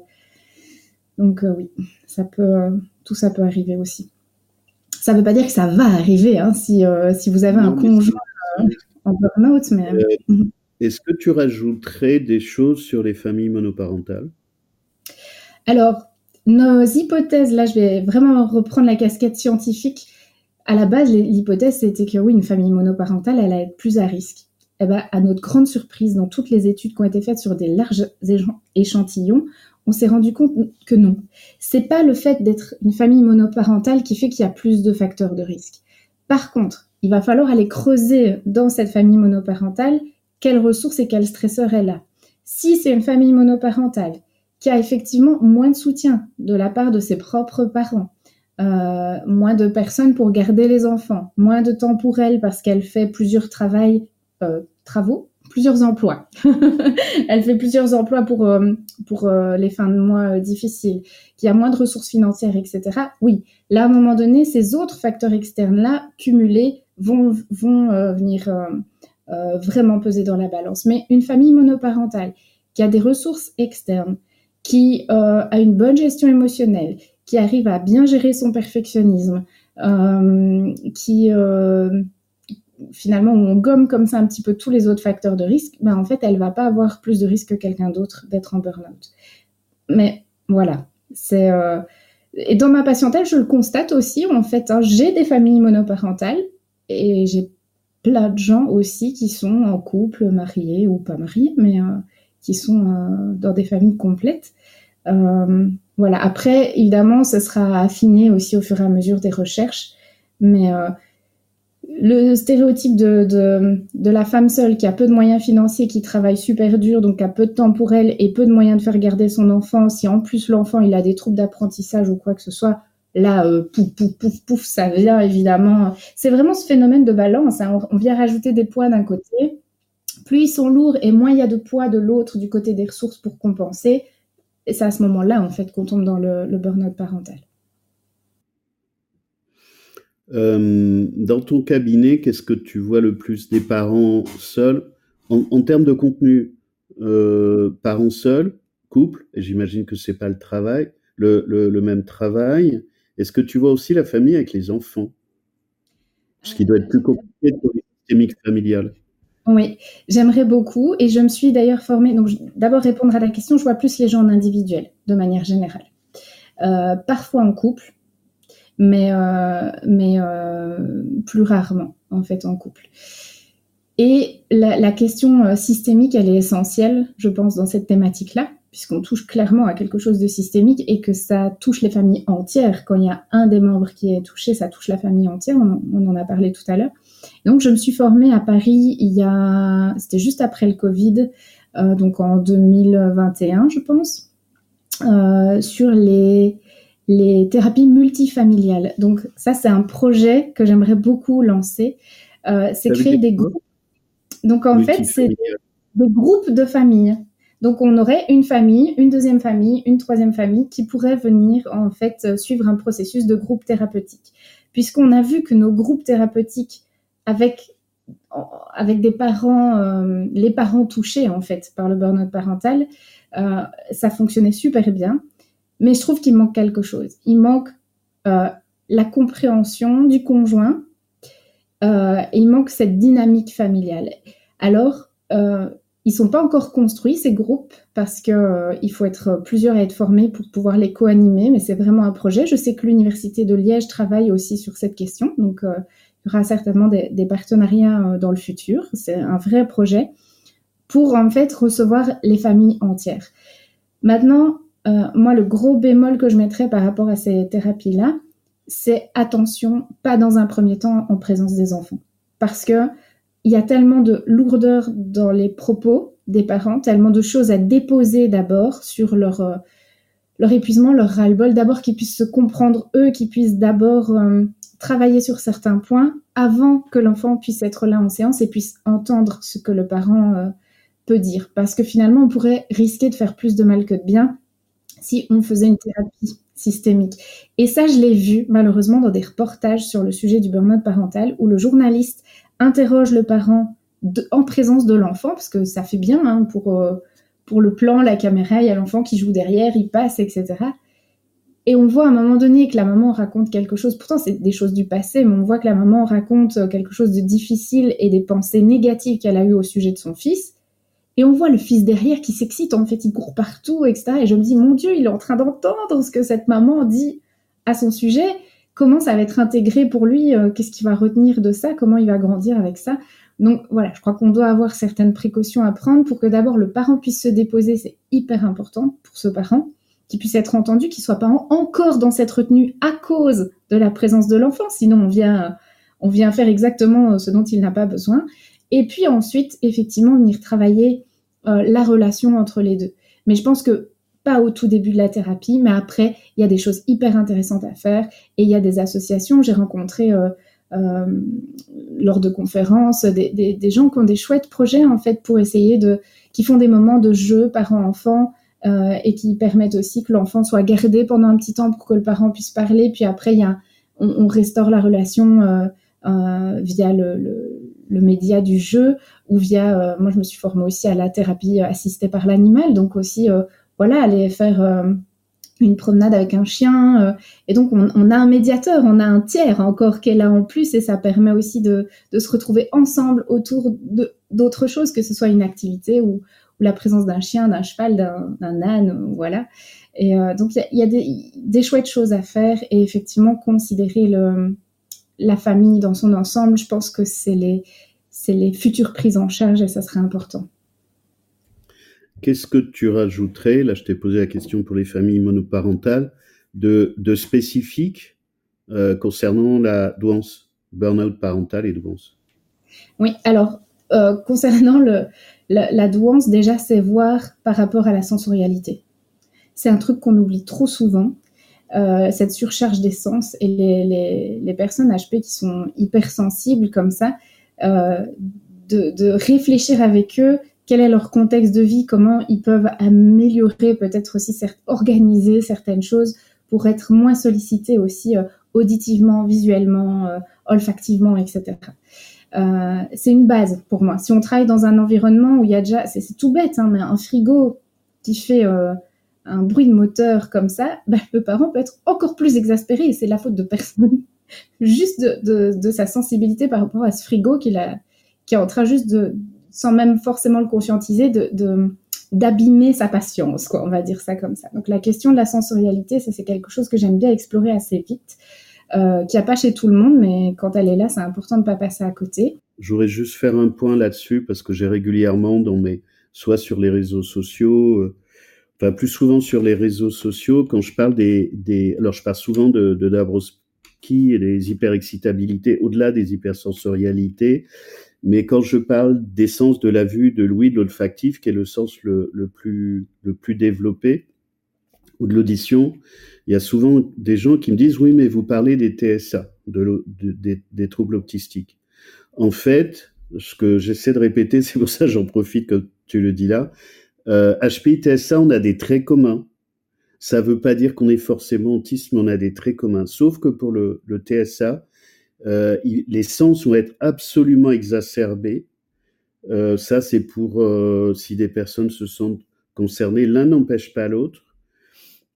Parce que les problématiques TSA peuvent être aussi importantes sur le burn-out parental, mais sur les, les hyper-auditions, les hyper-acousies, à entendre le téléphone, les radiateurs, le micro-ondes et que ça rend fou, euh, il y a un plus haut niveau de, de, sensibilité pour les personnes avec autisme là-dessus. Euh, et, euh, et l'un n'empêche pas l'autre, c'est juste sur le risque de confusion. Évidemment, et quand il y a des doutes, faut aller faut aller consulter les professionnels. Et d'ailleurs, il y a des personnes qui sont dans l'hypersensorialité et qui n'ont ni TSA ni au potentiel aussi, il faut le dire. Toutes les personnes hypersensitives ne sont pas HP, ne sont pas TSA. Et, euh, et, et, donc, voilà, il faut arrêter avec des étiquettes qui se basent sur un seul symptôme, en fait. Mais merci beaucoup, si tu veux, parce que c'est pour ça que je vais pas sur l'hypersensibilité. Pour moi, c'est 30% de la population. Ça veut pas dire c'est rien, ça veut dire que ça nécessite d'aller beaucoup plus loin que ces trucs très méta, très superficiels, parce que selon qu'on n'est pas euh, neuroatypique, selon qu'on est HPI, TSA ou les deux, c'est pas du tout le même sujet et c'est absolument important de le savoir et qu'on peut pas s'arrêter à des à des étiquettes pour moi trop trop superficielles ou ou grossières parce que ce ne sont pas des mêmes éléments de résolution, ni pour les parents, ni pour les enfants. Voilà, je ferme la parenthèse parce qu'elle me paraissait importante. Tu as bien fait, c'est pour ça que je le formulais en disant j'explore si c'est là ou pas. Parce que si c'est pas. Si, ça peut ne pas être là, c'est pas une vérité absolue. Donc en fait, on, on regarde si c'est là. Ce serait dommage de passer à côté, mais ce serait dommage aussi de, comment de, mettre tout le monde dans le même sac alors qu'il n'y a pas ça qui est présent.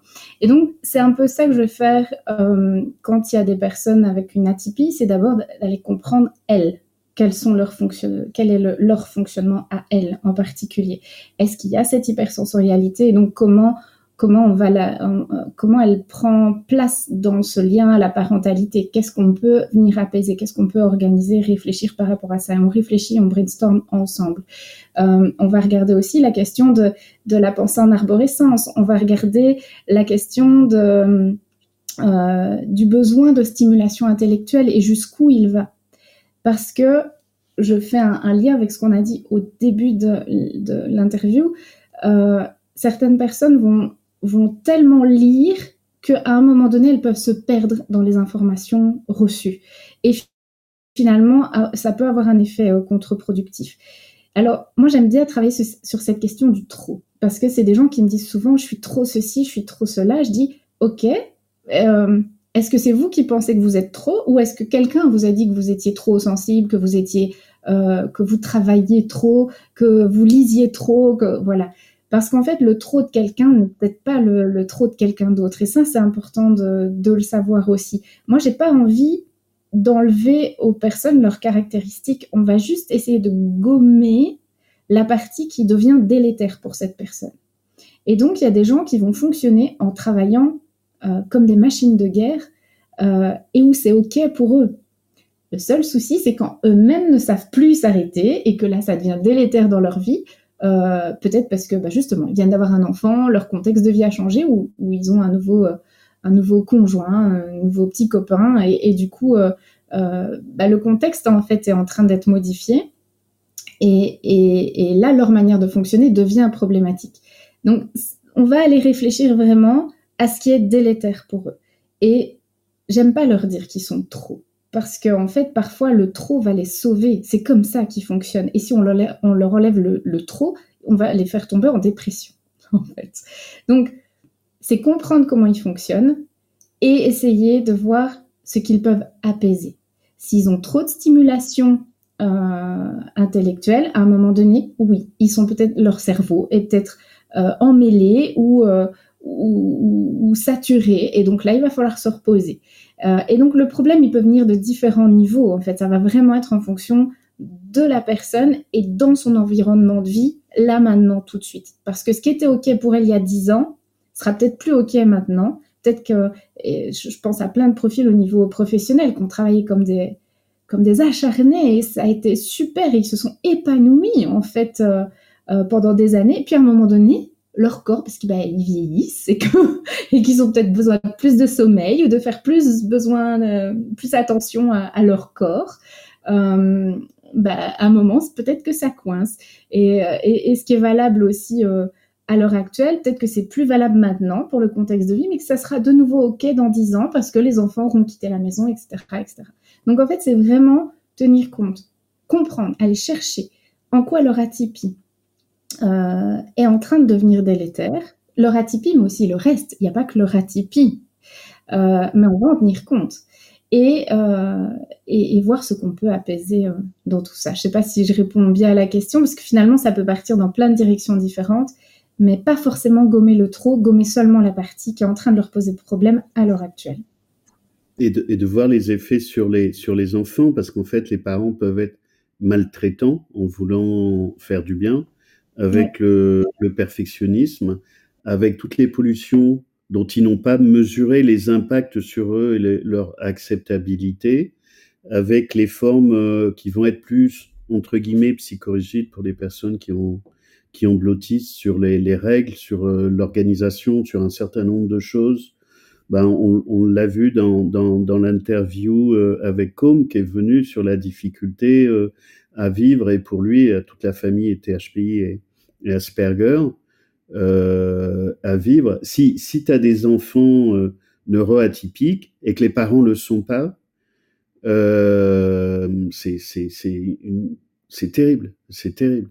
Ça va rajouter à la culpabilité tu vois, sur la, la, la ça, ça, me vient maintenant en en parlant parce que j'ai plein d'images et de gens qui m'arrivent dans la tête, de, de, parents qui me disent, mais attendez, mon, mon fils est HPI ou mon fils est HPI ça ou, ou mon fils est HPI, donc là, c'est des snipers, ou euh, mon fils ou ma fille euh, bah, viennent détecter, ou, et je sais pas faire, je suis même pas concerné, mais c'est, ça me fait mal au ventre, ça me fait mal au ventre pour des parents pas concernés. Mes parents n'étaient pas concernés, sont, le sont pas.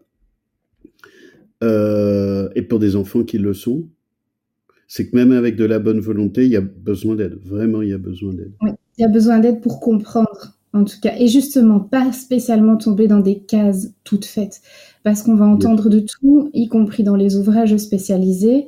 Euh, le secteur de la douance, moi, c'est quelque chose où, euh, autant dans le burn-out parental, on est, on, est, on est bien écouté, et encore, hein, il y a encore des professionnels qui arrivent quand même à dire que les résultats scientifiques, euh, non, c'est rien.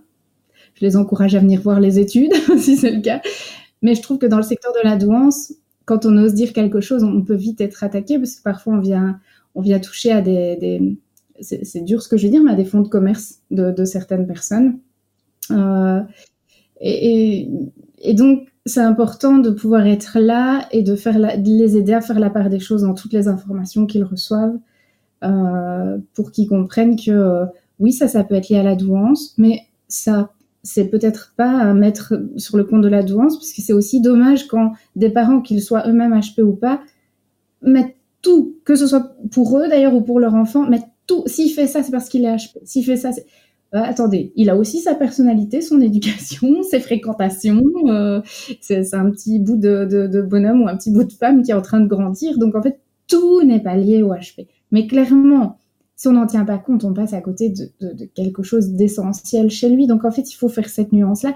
Et des fois, dans le travail avec les parents, carrément stress par rapport à ça, c'est aussi de leur dire attendez, est-ce qu'il y a des soucis pour l'instant? Parce que des fois, ils arrivent avec ce côté, mais c'est grave, ou aidez-moi vite à comprendre, je dois devenir qualifié pour aider euh, mon enfant euh, par rapport à son atypie. On va souffler, on va respirer un bon coup. Euh, qu'est-ce que voilà, c'est pas forcément grave en fait, monsieur, madame, c'est peut-être même très chouette. Et donc voilà, on, va essayer de travailler justement à leur enlever leur perfectionnisme, à se dire aussi que comme tout parent, ils comprendront peut-être jamais tout parce qu'il y a toujours des choses qui nous échappent chez notre enfant et que il va euh, c'est un petit être à part entière et que euh, il y a des moments il va avoir des réactions qu'on n'attendait pas même si on a super bien étudié euh, le haut potentiel et qu'il est au haut potentiel et ben peut-être que pour une fois il aura pas la même réaction que ce qu'il a d'habitude ou quoi que ce soit. C'est ok en fait. Il faut apprendre qu'il y a aussi cette petite marge cette marge d'erreur en fait avec avec l'humain quoi qu'il arrive et essayer d'enlever les enjeux. C'est c'est comme quand un adulte arrive euh, en séance en me disant euh, j'aimerais euh, passer un test un test de QI et en fonction du résultat j'ai eu le cas en fonction du résultat je m'inscrirai ou pas à l'école d'ingénieur. Et donc moi quand j'entends des choses comme ça je vais d'abord travailler la question de l'enjeu. Pourquoi en fait? Pourquoi est-ce que vous voulez cette identification? Est-ce que est-ce que vous avez changé? Est-ce que vos compétences ont changé en fonction du, mot HP qui va être mis ou pas? Euh, Et donc voilà, c'est pareil dans la parentalité. Quand les parents arrivent avec euh, avec cette étiquette, bah, c'est de voir ce qu'ils ont envie d'en faire, ce qu'ils ont envie d'en faire pour leur enfant, euh, en quoi ça peut leur être utile. quoi. C'est pas forcément toujours le moment à ce moment-là de, venir identifier, ou en tout cas, moi je pense qu'on devrait beaucoup plus déstresser sur cette question de l'identification euh, et, effectivement, c'est super bien d'avoir cette intention de se renseigner, d'avoir des bonnes informations. Mais on n'oublie pas que, que, de nouveau, on ne peut pas être un parent parfait, qu'on n'aura pas un enfant parfait, qu'on ne saura jamais le canaliser dans une boîte, dans une étiquette, etc. Donc euh, voilà, moi j'aime bien mettre plein de nuances. Euh. Et tant mieux. Et tant mieux. Est-ce que je profite de toi mais, mais tu n'es pas obligé de répondre. Euh, quelle réserve tu considérerais qu'il faut faire pour euh, les gens, c'est générique, euh, par rapport au test de QI, de ah. l'expérience que tu en as Alors, j'ai à tel point des certaines réserves que j'ai fait une, j'ai créé une conférence sur le sujet. Donc pendant une heure, je parle de plein de raisons qui peuvent expliquer qu'on peut passer à côté de son test, par exemple. Donc là, c'est déjà même... Euh, donc le, texte, le, test est, le test est valide, le, test est fiable, mais euh, il y a quand même... Il y a des mais. Il y a des mais euh, sur...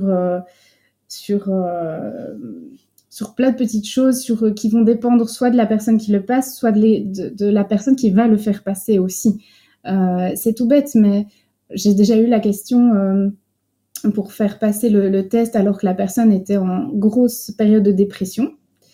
Euh, c'est pas le moment. On passe pas un test de QI quand on est en dépression ou quand on est dans un burn-out, parce qu'en fait, nos capacités cognitives, j'en parlais en termes de symptômes pour le burn-out parental, nos capacités cognitives vont être altérées et donc ça va pas être représentatif de qui on est de manière générale en dehors de ce burn-out. On va juste évaluer nos capacités dans ce moment peut-être plus difficile euh, de notre vie. Donc, euh, donc en fait, ça va dépendre de plein de choses le test. Pourquoi on veut le passer? Quel est l'enjeu? Euh, Chez qui on va pour le passer? Dans quelles conditions il est passé? Comment est-ce qu'on a les résultats? Comment ils ont été interprétés? Donc voilà, je pense qu'un un, test avec des enjeux sains, passer un bon moment avec une personne formée, je suis évidemment pour. Parce que ça peut aider vraiment la personne. Et moi, ce que je trouve très chouette en tant que professionnel, c'est que je, je, je, prends l'analyse des résultats comme un, comme un puzzle. Donc l'idée, c'est d'aller comparer les résultats entre eux, c'est de se dire, dans l'indice verbal, la personne, il y a des décalages, il y a un, il y a un, il y a un subtest où elle a fait des, des points très hauts et l'autre beaucoup moins. Qu'est-ce que ça veut vouloir dire sur son fonctionnement? C'est ça qui est intéressant. Mais par contre, ça me prend une blinde d'heures à analyser parce que du coup, je rends pas juste un, rapport avec les chiffres que mon ordinateur a sortis. En fait, j'aime aller faire les liens, en discuter avec la personne par rapport à ce qu'elle m'a dit dans son anamnèse, etc. Pour moi, le test, c'est un truc qu'on fait une seule fois dans sa vie. Euh, donc, quand quelqu'un vient le, passer, j'ai à cœur de lui remettre quelque chose qui va pouvoir venir l'aider à se comprendre dans son fonctionnement cognitif. Mais il faut pas oublier non plus, et c'est une autre réserve que je mets, que l'évaluation de l'intelligence par les tests de QI, donc avec les batteries de Wechsler, donc euh, la WISC pour les enfants, la WIPSI pour les tout petits, la WISC pour les enfants, la WISE pour les adultes, euh, ça reste une évaluation cognitive de l'intelligence. Et donc après, il y a tous ces débats aussi sur la notion de l'intelligence, dans lesquels si on rentre là maintenant, on peut repartir pour cinq heures, euh, mais où il y a aussi toutes d'autres formes d'intelligence qui, qui, qui sont pas mesurées aussi via, via ce test-là. Donc il faut bien le savoir. Maintenant, moi, j'aime quand même bien ce test-là. Je pense qu'il vient apprendre euh, quelque chose du fonctionnement de la personne, mais c'est une, part, une partie du fonctionnement euh, cognitif de la personne. Et, et quand c'est bien analysé avec les liens qui sont faits, ça peut être très chouette, soit même à analyser en tant que professionnel et à restituer et à discuter avec le, le patient, soit pour le patient aussi de tout ce qu'il va venir apprendre sur le sujet. Mais voilà, c'est pas, euh, ça doit pas être une euh, euh une loi de passer le test. Il y a plein de prudence à avoir. Mm. J'ai une autre question parce que j'attaque les, les psys qui travaillent mal, mais comme n'importe qui qui travaille mal, les garagistes, les boulangers, autre chose. Et très souvent, je, je les protège. mais, mais tout le monde ne le sait pas ou veut pas le savoir. Est-ce que tu pourrais expliquer ce que c'est que le boulot pour un professionnel de faire passer des tests? Je, je, je, passe mon temps à essayer d'expliquer parce que j'ai des centaines de tests hein, de plein de professionnels différents, euh, connus ou pas, puisque les gens m'envoient leur, euh, leur bilan pour que, pour que je les commente. Et euh, donc évidemment, tout ça, ça reste confidentiel, en tout cas chez moi après. Mais, mais je dis aux gens, mais vous vous rendez pas compte ce que c'est que le travail pour un, psychologue de faire passer un test, le travail derrière, tout ce que ça met en place. Alors, j'ai, je peux constater, euh, parce que j'ai tous les documents qui vont avec, le décalage de, de pratiques professionnelles euh, plus ou moins euh, ésotériques, plus ou moins euh, farfelues, ou plus ou moins sérieuses, ou plus ou moins complètes. Euh, mais, mais juste parce que je l'ai, je l'ai, je crois pas l'avoir entendu, mais il est possible que ça ait été dit pour que les gens comprennent ce que c'est le travail quand un professionnel travaille bien pour faire un bilan, quand les gens me disent c'est très cher, mais je ne vous rendez pas compte le, le boulot? C'est très par rapport à quoi? Pour quelque chose qui touche à votre identité de quelqu'un qui va s'investir? Et c'est pas c'est pas une poésie euh, le bilan. Mm -hmm. Alors je vais parler donc des tests de, de Wechsler, ceux que j'utilise. J'ai la mallette juste derrière moi, hein, si, euh... et je ne dirai pas le prix, mais elle a. C'est dans les voilà. 2000 euros. Hein, c'est de 2000 euros à peu près. À peu près, un peu moins, un peu moins, mais oui, on approche des 2000 euros. Euh, donc il y a déjà cet investissement de base là. Moi par exemple j'ai choisi de l'avoir que pour les adultes, donc à partir de 16 ans. Euh, et certains, psy ont, ont, les trois hein, évidemment. Euh, le temps que ça prend, donc ça va être déjà le temps de passation avec la personne. Sauf quand ce sont déjà des patients réguliers avec qui la question du haut potentiel, parce que des fois ils viennent pas du tout pour ça, j'ai pas envie de susciter leur demande, mais il y a des fois c'est tellement énorme que j'amène un petit peu des choses et, et généralement, euh, avec la confiance et l'alliance thérapeutique qui s'est créée, les gens me disent oui, je choisis de, allez, je vais passer le test, mais c'est toujours eux qui, qui, choisissent de toute façon. On en discute ensemble. Euh, mais si je les connais pas d'avance, je fais toujours au moins un entretien avant, justement pour tout ce qu'ils vont m'expliquer pendant l'entretien va venir m'aider à faire des liens après dans l'analyse. C'est pas juste pour dire euh, euh, bonjour et leur facturer une heure de séance c'est euh, avoir certains éléments qui vont être essentiels. Déjà, voir s'ils prennent des médicaments qui pourraient influencer les résultats. C'est tout bête. qu'on oublie de poser cette question, comme, comme un autre élément tout bête, mais j'ai une patiente qui, me l'a déjà dit, euh, elle l'avait passé quand elle était plus jeune et on lui avait pas dit de prendre ses lunettes. Elle n'a pas pensé parce que c'était juste des lunettes de vue. Et, euh, et, donc en fait, elle a dû réaliser le, le testing en, en, ayant une mauvaise vue. C'est quand même vraiment dommage. donc c'est toutes des petites recommandations qu'on va expliquer. On, on, va aussi rassurer le patient sur comment ça va se passer, qu'on est toujours avec lui pendant la durée de la passation, etc. Parce que là aussi, euh, loin de moi l'idée, je ne vais pas aller critiquer les tests Mensa ou quoi que ce soit, mais chez Mensa, c'est des tests à distance. Donc il y a certaines parties euh, qu'on ne peut pas mesurer en fait. Euh, parce que c'est, euh, on peut répondre euh, sur un ordinateur ou on peut aller passer un test, mais il n'y a pas un examinateur avec une personne qui répond pendant tout le temps de, la. Comment? Il n'y a pas de feedback. Il n'y a pas de feedback. Ce sont trois subtests pour la France des, des ECPA, de Centre de psychologie appliquée de Paris. Ça dure deux heures. Moi, je les ai passés. Hein. J'étais vice-président de Mensa Aquitaine et j'ai passé aussi tests et chez Psy et, chez Mensa.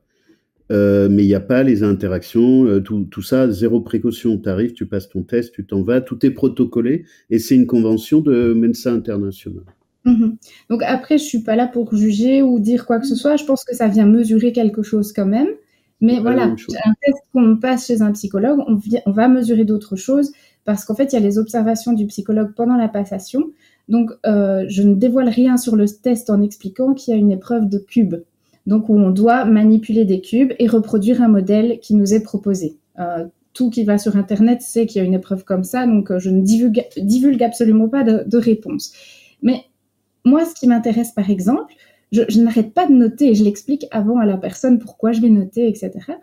Euh, j'aime noter dans quel ordre il va positionner euh, les cubes pour vraiment essayer de voir la stratégie qu'il est en train de mettre en place pour résoudre le problème euh, qu'il a en face de lui.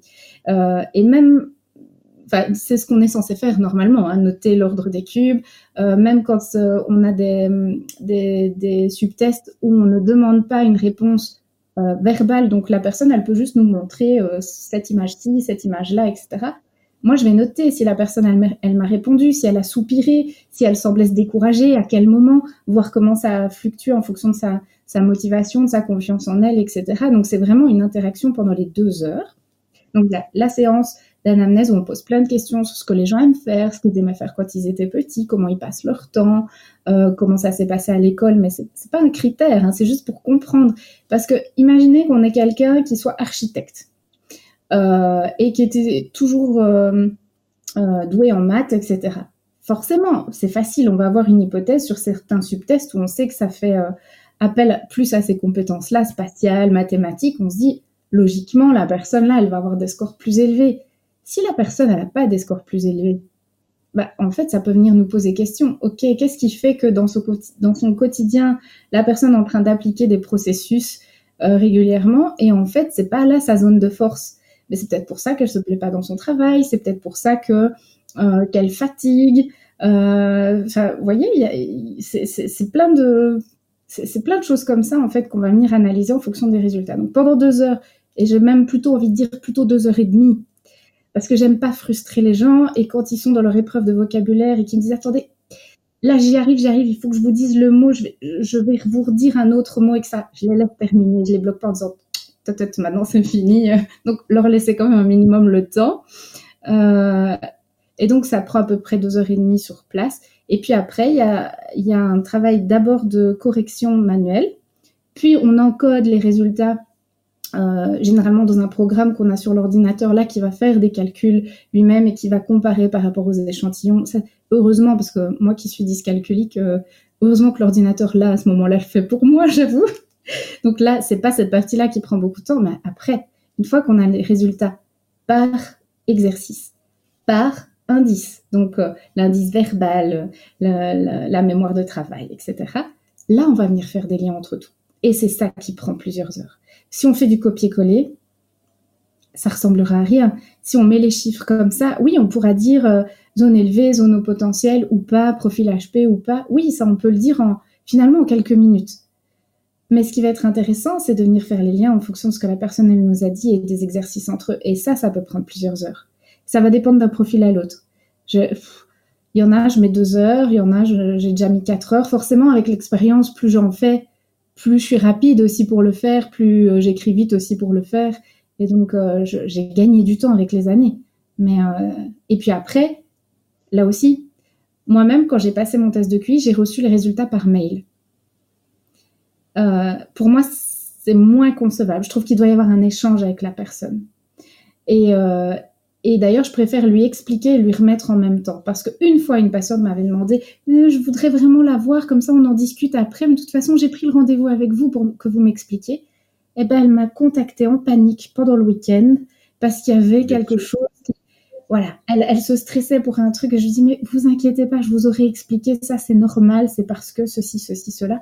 Donc, c'est hyper chouette après pouvoir expliquer à la personne en quoi ça consiste les résultats. Et j'ai des gens aussi qui arrivent avec des résultats dans d'autres, euh, passés dans, des associations ou des choses comme ça, et, qui me disent est-ce que vous voudriez bien refaire la lecture, s'il vous plaît? Et donc on en discute euh, avec les chiffres. Après, on rate plein d'infos parce qu'on les a pas vus passer le test.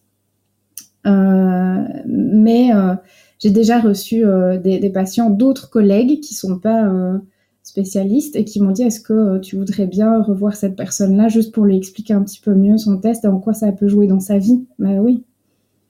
Donc en, gros, pour boucler la, parenthèse du test, une, heure, une heure d'anamnèse préalable, deux, deux, heures et demie de passation, deux heures à quatre heures de travail, de lien, de en fait pour aller voir le cœur du moteur et, la contribution. Parce qu'en fait, je dirais deux, heures Avec l'expérience, deux heures. Ouais. Et la restitution euh, Une heure. Généralement, c'est une séance, c'est la bonne table pour avoir expliqué euh, les forces, les faiblesses. Et puis après, si les gens ont une question, ils peuvent encore redemander. Hein, mais j'avais un, un monsieur qui m'avait posé vraiment des questions sur les statistiques et comment c'était calculé, etc. Donc j'avais dû aller rechercher dans les manuels qui sont dans la batterie, parce qu'en plus les statistiques. Et donc pour bien lui montrer comment c'était comparé par, euh, par euh, groupe d'âge, etc. Pour lui expliquer, il avait besoin de comprendre le fonctionnement de ce test. Et donc euh, bah, on est là pour ça aussi, quoi. Et, chez les HP, il y en a qui vont loin dans les questions et c'est important d'être là pour leur répondre. Ah évidemment, il rentre, dans la machine. Hein. Euh, merci, merci beaucoup parce que vraiment, il y a beaucoup de gens qui qui, savent pas, tu vois, qui disent c'est du business, mais, mais, arrêtez vos conneries, pardon, mais si c'est bien fait, c'est du travail, ça prend la tête. Euh, et un professionnel, il peut pas faire comme ça en abattage, sauf qui, ceux qui, font le truc ordinateur, qui te l'envoient par mail ou avec les corbeaux ou, par courrier, hein, pour, euh, pour certains, c'est horrible. Tu restes tout seul avec ça et avec certaines questions angoissantes aussi. Et euh, pour être très honnête, moi, j'en fais de moins en moins parce qu'en fait, euh, puisque justement le, le, prix et le temps peut être remis en question, bah, comme mon cabinet est complet aussi beaucoup avec le burn-out parental, euh, bah, en fait, j'ai plus envie de passer des soirées, voire des nuits à corriger des testings qui finalement sont pas reconnus à la valeur du temps de travail que ça m'a demandé. Donc en fait, je préfère en faire moins.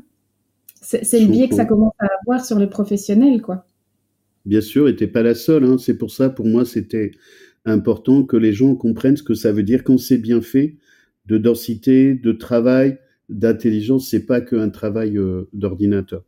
Alors, je, je, referme la parenthèse et merci beaucoup de, de ta contribution euh, parce que ça fait partie de la question du, du burn-out euh, parental parce que c'est un sujet, est-ce qu'il faut passer le test ou pas euh, Donc ça répond à ça. Euh, si c'est nécessaire, ben bien sûr, si c'est utile, bien sûr, si ça apaise, bien sûr, mais à condition de trouver quelqu'un euh, d'aidant. Euh, sur le, la question du burn-out parental, euh, tu parlais tout à l'heure d'outils, de solutions. Qu'est-ce que concrètement il y a à disposition pour les gens qui sont en panique et qui se noient, ou avant qu'ils se noient parce qu'ils sont en pré-burnout. Donc, il y a, déjà les feux orange. Euh, on peut déjà travailler avant qu'ils soient en rouge foncé. Oui. la première chose, c'est de venir se questionner sur euh, l'image du bon parent qu'on essaye d'atteindre. Et euh, il y a un exercice tout simple à faire, c'est de pouvoir essayer de, parmi une liste d'adjectifs qu'on peut trouver sur Internet, d'aller chercher trois adjectifs qui semblent mieux nous, nous correspondre en tant que parents. Par exemple, euh, moi, je pourrais mettre, euh, je ne sais pas, euh, dans la communication, flexible, chaleureuse. Je vais mettre ça, ou tactile. J'aime bien faire des câlins à mes filles. Elles aiment bien aussi, ça m'arrange. Et alors, pour chaque adjectif, on va essayer de trouver une caractéristique de cet adjectif qui, qui, finalement a une conséquence négative, qui pose problème, et une autre partie de l'adjectif qui va être beaucoup plus bienveillante à notre égard. Donc par exemple, si quelqu'un a choisi euh, euh, je suis euh, attentionné bah, ou tactile, là je vais reprendre l'exemple du tactile, bah, le, l'avantage c'est que bah, je suis quelqu'un qui va pouvoir offrir des, des, câlins à mes enfants. L'inconvénient c'est bah, est-ce que je suis peut-être pas trop envahissante par moment? Euh, Et en fait, les parents qui sont en burn-out, souvent vont choisir des adjectifs euh, où, euh, où, ils se remettent en question. Ils vont dire je suis autoritaire, je suis rigide. Il y a au moins un des trois adjectifs qu'ils vont choisir où c'est un peu pour, pour pas se faire du mal, mais où, ils se jugent eux-mêmes en fait. Et l'idée, c'est avec ces adjectifs-là d'aller comprendre que le fait d'être autoritaire, oui.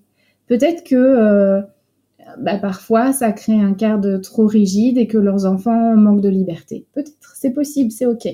Mais peut-être aussi que le fait d'autoritaire, grâce à ça, il y a des règles à la maison et que, euh, pour d'autres choses, ça, ça, roule, quoi. Et donc, en fait, c'est déjà apprendre petit à petit à nuancer euh, les étiquettes qu'on se pose soi-même en tant que parent. Et puis, dans les premières séances, et ça, c'est un travail de prévention autant qu'un travail d'accompagnement de, quand la personne est déjà dedans, c'est apprendre à aller observer les pressions sociétales, les pressions externes.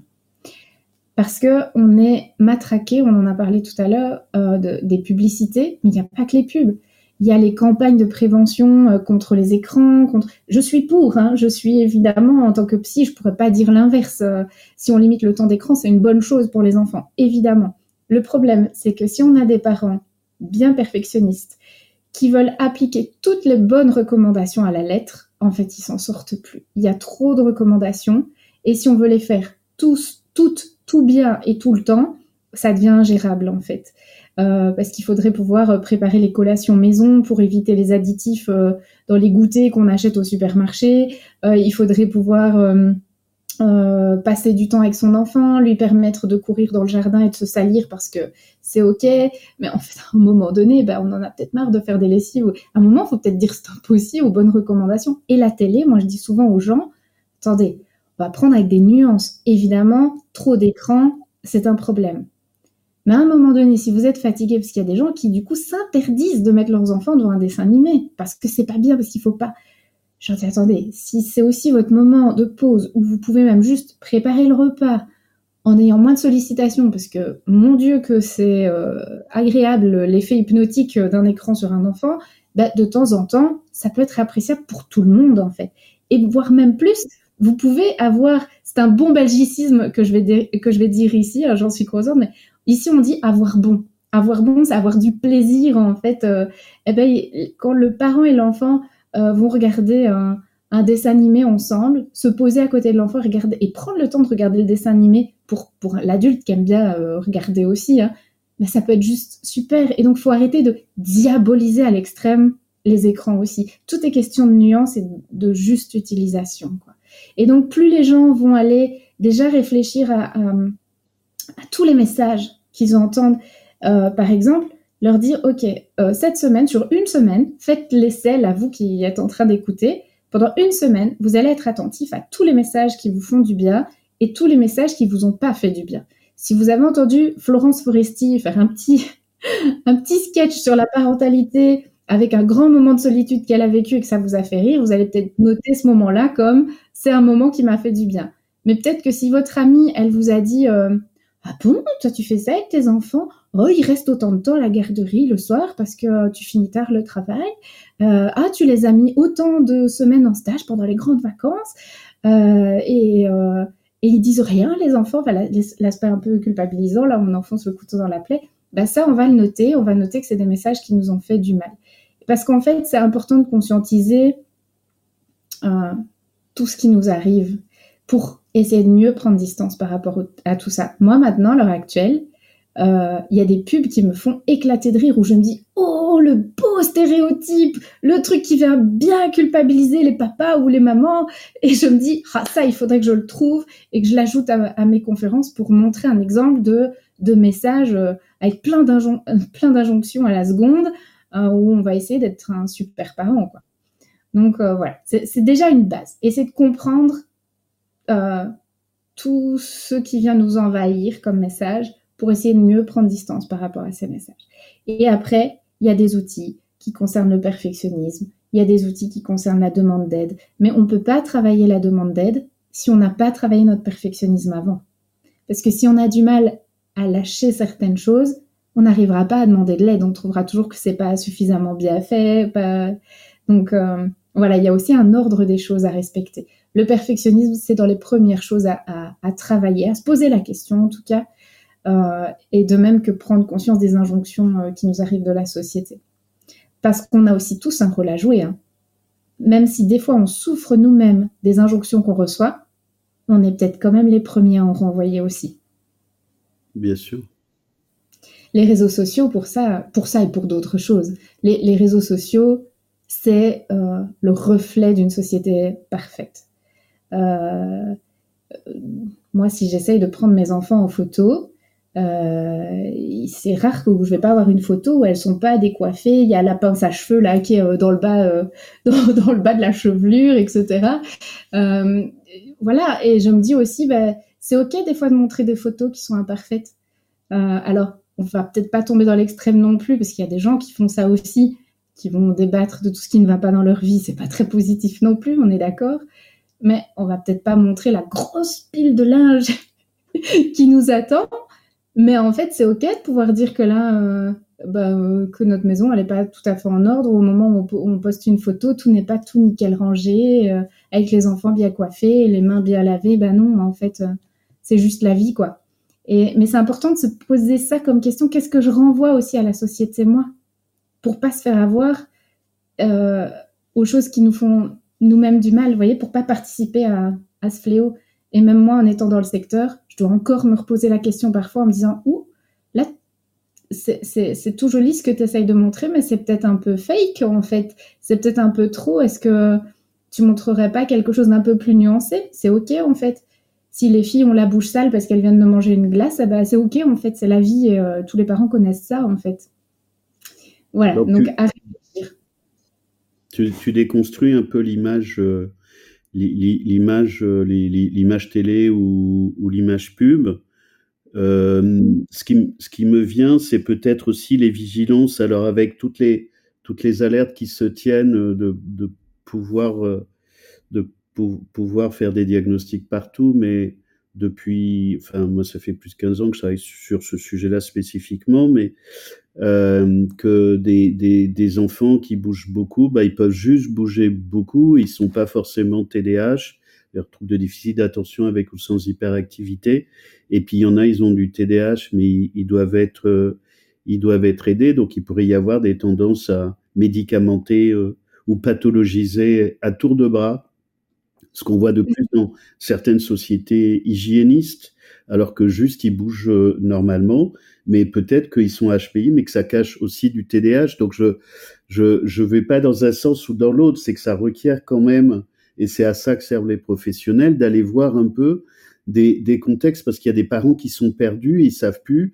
Est-ce que c'est juste un enfant normal qui est agité? Est-ce que c'est un enfant qui a du HPI parce qu'il peut être agité? Est-ce que c'est un enfant qui a du TDAH parce qu'il est agité Est-ce que c'est un enfant qui a du TDA et c'est pas parce qu'il n'est pas agité qu'il n'a pas du TDA c'est de la haute technologie, ça. C'est juste passer quelque chose dans sa vie qui fait que pour l'instant, il essaye de transmettre un message sans s'en rendre compte lui-même et que du coup, il est agité. Mais parce... Ou alors, est-ce qu'il a aussi parfois un petit truc euh, médical qui traîne, euh, de l'asthme ou je ne sais quoi, un petit trouble du sommeil ou autre chose qui fait qu'en fait, euh, il va devenir agité à ce moment-là? Donc, il y a tellement de facteurs, c'est important d'aller faire ce qu'on appelle les diagnostics différentiels. Comme je veux pas tomber non plus dans le biais de diagnostiquer tout le monde en burn-out parental. Parce que eh ben euh, c'est un, un curseur, c'est un processus. C'est pour ça que je disais tout à l'heure que c'est pas parce que c'est ma spécialité que euh, moi j'ai aucun intérêt à ce qu'il y ait plus de gens en burn-out parental. Si un jour le burn-out parental s'éteint, j'en serais ravie, je trouverai une autre spécialité, il n'y a pas de problème avec ça. Mais euh, comment euh, c'est vraiment cette question de, de, du curseur là, de cette jauge où on commence, il y a des choses sur lesquelles on va peut-être pouvoir prêter attention, essayer de stopper à ce moment-là, notamment au niveau de la manière dont on s'approprie les injonctions de la société, la manière dont on s'approprie nos propres injonctions, donc notre perfectionnisme. Tout ça, c'est des choses peut-être déjà de prévention, euh, mais on va éviter de, mettre tout le monde et de dire euh, dès qu'un parent crie sur son enfant, ça y est, il fait un burn-out parental. Si on tombait là-dedans, si on tombait dans ce biais-là, on, on ruinerait aussi tous les efforts et scientifiques et cliniques qui sont faits autour de cette thématique. Donc, c'est toujours cette question de la nuance. Et il y, a un questionnaire hein, pour évaluer le burn-out parental. Tout le monde peut y avoir accès en ligne. Donc, euh, je peux donner les références ici. Vous pouvez vous rendre sur le site www.parentalburnout.com.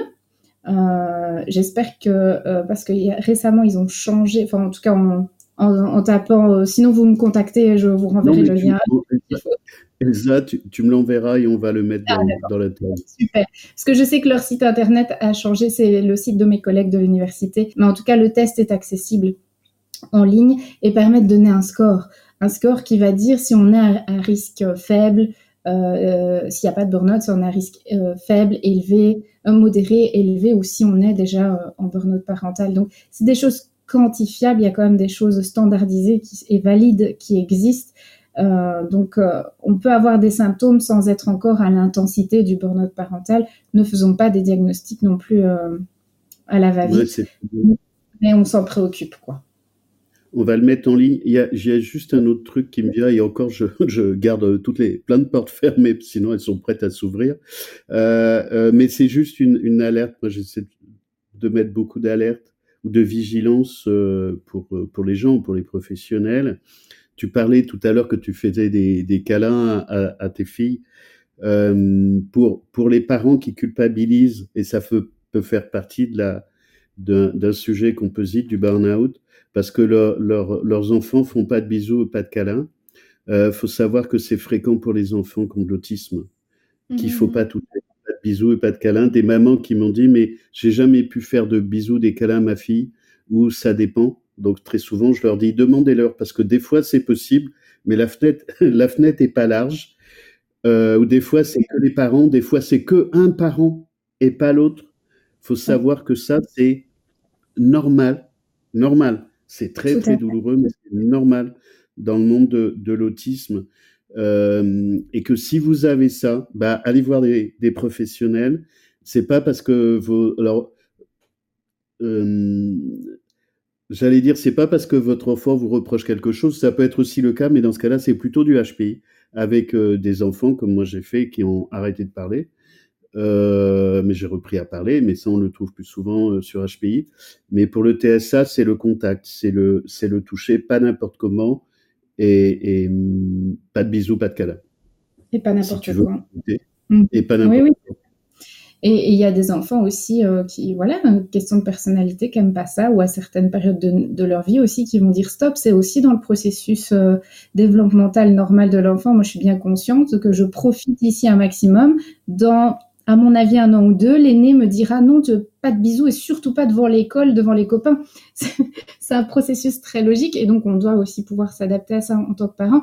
Maintenant, un parent en épuisement parental, il a plus spécialement envie d'aller au contact câlin avec son enfant. Hein à la limite, si l'enfant est calme, euh, à la limite, le parent peut, s'apaiser quand l'enfant dort, mais quand il y a, quand il y a ce trop plein de l'enfant, aller faire des bisous et des câlins dans ce contexte-là, non. Et donc, ça peut aussi servir de, si un parent était tactile avant, et euh, ça peut servir à la notion de contraste, justement, parce qu'il n'y a plus ces, moments de tendresse qui sont partagés. Ça peut aider à voir qu'on n'est plus le parent qu'on était aussi. Ça peut être un indice, en tout cas. Mhm. Ouais. Est-ce que tu as d'autres choses sur les, les, les, outils ou des solutions concernant le burn-out?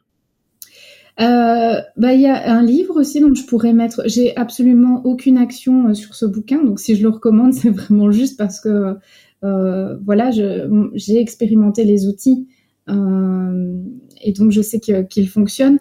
Maintenant, c'est un livre qui est plutôt axé pour les professionnels, pour aider les professionnels à apprendre les outils pour les montrer, enfin pour les travailler avec les parents. Mais je pense que dans le secteur du haut potentiel, les parents vont comprendre et vont pouvoir s'approprier en tout cas certains outils avec la nuance que j'ai mise tout à l'heure, ne pas croire qu'on peut tout résoudre tout seul. Il faut savoir reconnaître ses limites aussi. Mais euh, pourrait, euh, pour, je, je l'ai ici. Hein. Euh, je peux le montrer, Fabrice? Oui, oui, bien sûr. On, on, va le, on va le mettre dans l'interview. Comment traiter mets au centre. Voilà. Comment traiter le burn-out parental? Manuel d'intervention clinique. Euh, voilà, je pense que les, les personnes euh, avec un haut potentiel comprendront très vite euh, comment ça fonctionne. C'est pas pour autant que voilà, ça reste un manuel très. Il n'y a pas beaucoup de témoignages dedans, c'est axé pour les professionnels, mais ça montre déjà aux parents des idées de choses qu'ils pourraient travailler s'ils sont accompagnés aussi, et peut-être des trucs où ils iront piocher dedans en se disant ah ben je vais essayer cet exercice-là sur le perfectionnisme par exemple. Voilà.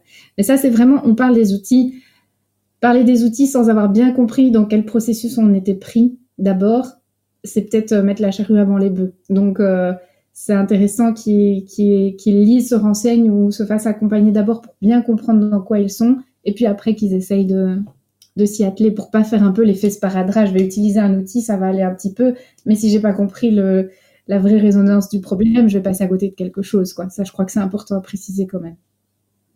Est-ce que tu veux rajouter des choses sur euh, le burn-out On va commencer à atterrir? Mm-hmm.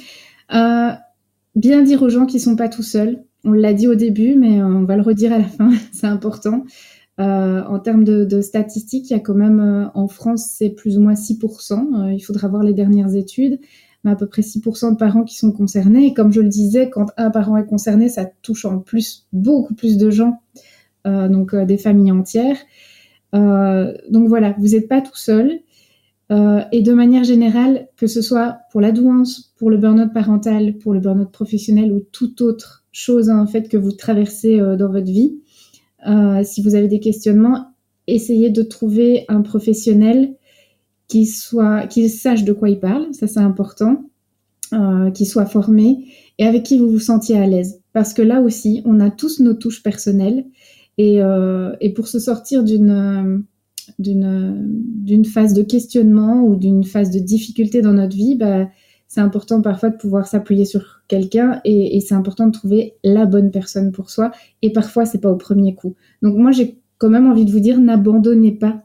Euh, si euh, vous avez déjà été consulté euh, euh, un professionnel au sujet de la douance et que les réponses vous ont étonné, choqué euh, ou vous ont rien appris, euh, ou ont été même à l'encontre, oui, de, ce que vous pensiez ou de ce que vous connaissiez de votre enfant, bah, n'hésitez pas à aller je sais que c'est dur, mais à recommencer, à essayer de trouver quelqu'un d'autre par le bouche à oreille ou, euh, par des sites euh, internet plus euh, spécialisés pour voilà pour réussir à trouver quelqu'un qui vous corresponde. Parce que parfois les gens abandonnent trop vite et je peux les comprendre parce que c'est difficile déjà de faire le pas vers un pro. C'est difficile de parler de soi ou et ou de son enfant. Euh, ça demande de l'investissement en temps et financièrement, et puis de se dire oh non, je l'ai déjà fait, il faut que je recommence, il faut que je retrouve quelqu'un avec qui je fais confiance. C'est parfois compliqué, mais je pense que pour, pour les former aussi, là je reviens au sujet du burn-out parental, pour euh, former plein de professionnels, il y a des très chouettes personnes en fait euh, remplies de bienveillance et de, et de connaissances et de compétences, et donc vous allez trouver quelqu'un qui va réussir à vous aider. Donc courage, on en sort. Euh, merci Elsa. Tu, tu, veux bien parler de tes formations S'il y a des gens qui veulent se fermer, euh, comment ils font? Où est-ce qu'ils peuvent te contacter? Enfin... Alors, euh, simplement par mail. En tapant mon nom sur Internet, ils trouveront rapidement mon mail. Mon site Internet est un peu dépassé, mais le mail fonctionne toujours. et donc, on, va le, on va le mettre aussi. C'est gentil. Et donc là, bah, j'interviens, je dans, dans, plein de types de structures, en fait, hein, des crèches, et parfois des équipes de crèches. Je suis venue plusieurs fois en France pour euh, des, la CAF, euh, pour des projets parentalité spécifiques. Ah, pour les gens qui ne savent pas, qui ne sont pas en France, c'est caisse d'allocation familiale. Ah, voilà. À ah, moi, du coup, je me disais, je parle à quelqu'un qui est français, du coup, ça, ils connaissent. euh, nous, il n'y a, a, pas que des Français sur la chaîne. En Belgique, on a l'ONE également, donc qui est, je sais même plus exactement, mais c'est vraiment l'Office national de l'enfance, je pense que c'est ça, donc qui, s'occupe des des sages-femmes qui vont rendre visite euh, aux parents euh, après la maternité, etc., du suivi de la petite enfance. Et donc, en fait, je donne des formations, voilà, euh, soit appelées par les responsables de ces services, soit il est possible aussi de faire des groupes, même si les personnes ne sont pas des, des, des, professionnels, ou si elles ont envie de se retrouver entre, entre instituteurs, ça peut être dans une école aussi, ça peut être... En fait, toute personne qui a envie de savoir, je pense qu'elle a, elle a le droit de savoir et, de se former et que plus on est à connaître les bonnes informations, plus on pourra les faire rayonner. Parce que pour être intervenu dans des reportages, euh, une petite visibilité euh, média, y compris en France, j'ai vite vu le biais des médias aussi, parce qu'en fait, parfois, ils vont prendre certains morceaux de ce qu'on explique, et en fait, ça ressort complètement différent, différemment. Euh, euh ça, change les propos finalement, où on a la voix off qui vient dire quelque chose qui est à l'inverse de ce qui est juste.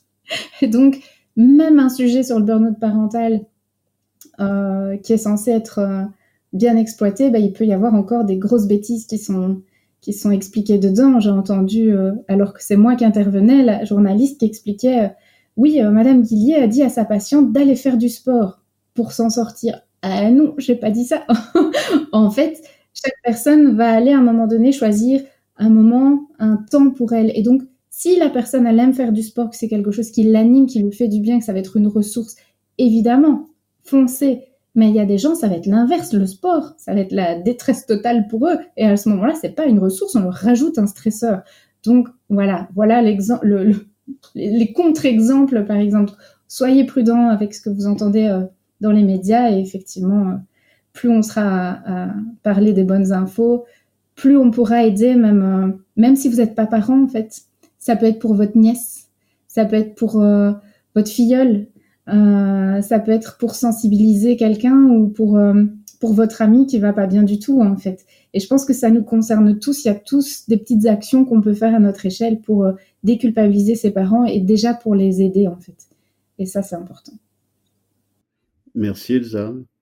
Est-ce que tu veux rajouter quelque chose ou non, ça me semble complet. On pourrait, je pourrais en parler longtemps. En fait, j'aime beaucoup ce, sujet-là et pouvoir. Euh, merci d'avoir choisi la thématique parce que pouvoir en parler, c'est aussi montrer aux gens justement qu'ils sont pas tout seuls et qu'il y a des moyens pour en sortir. Et je pense que c'est essentiel parce que ça peut vraiment détruire les gens. Donc, euh, merci encore euh, à toi de cette proposition de sujet.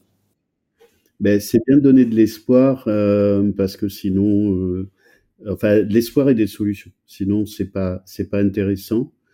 Euh, donc on va on va atterrir sur ce, ce nouvel interview. Alors c'est un peu un, un, prolongement de, l'entretien qu'il y a eu avec Com, qu'il y a eu aussi avec euh, Elodie Crépel euh, sur la famille et, les enfants, sur euh, la danse ou la neurodiversité qui plus le le cœur de cette, de cette chaîne, mais évidemment que ça concerne euh, tout le monde, hein, c'est pas une chaîne d'exclusion euh, du tout. Euh, pour pour les, les, les, gens qui arrivent, alors ils pensez à, à cliquer sur sur le pouce pour vous, vous abonner ou faire des, des retours bienveillants, mais en général j'ai des retours bienveillants, c'est-à-dire contributeurs et, et, et, positifs. Alors ils peuvent être aussi euh, complémentaires et intelligemment euh, critiques, ce qui n'est pas toujours le cas.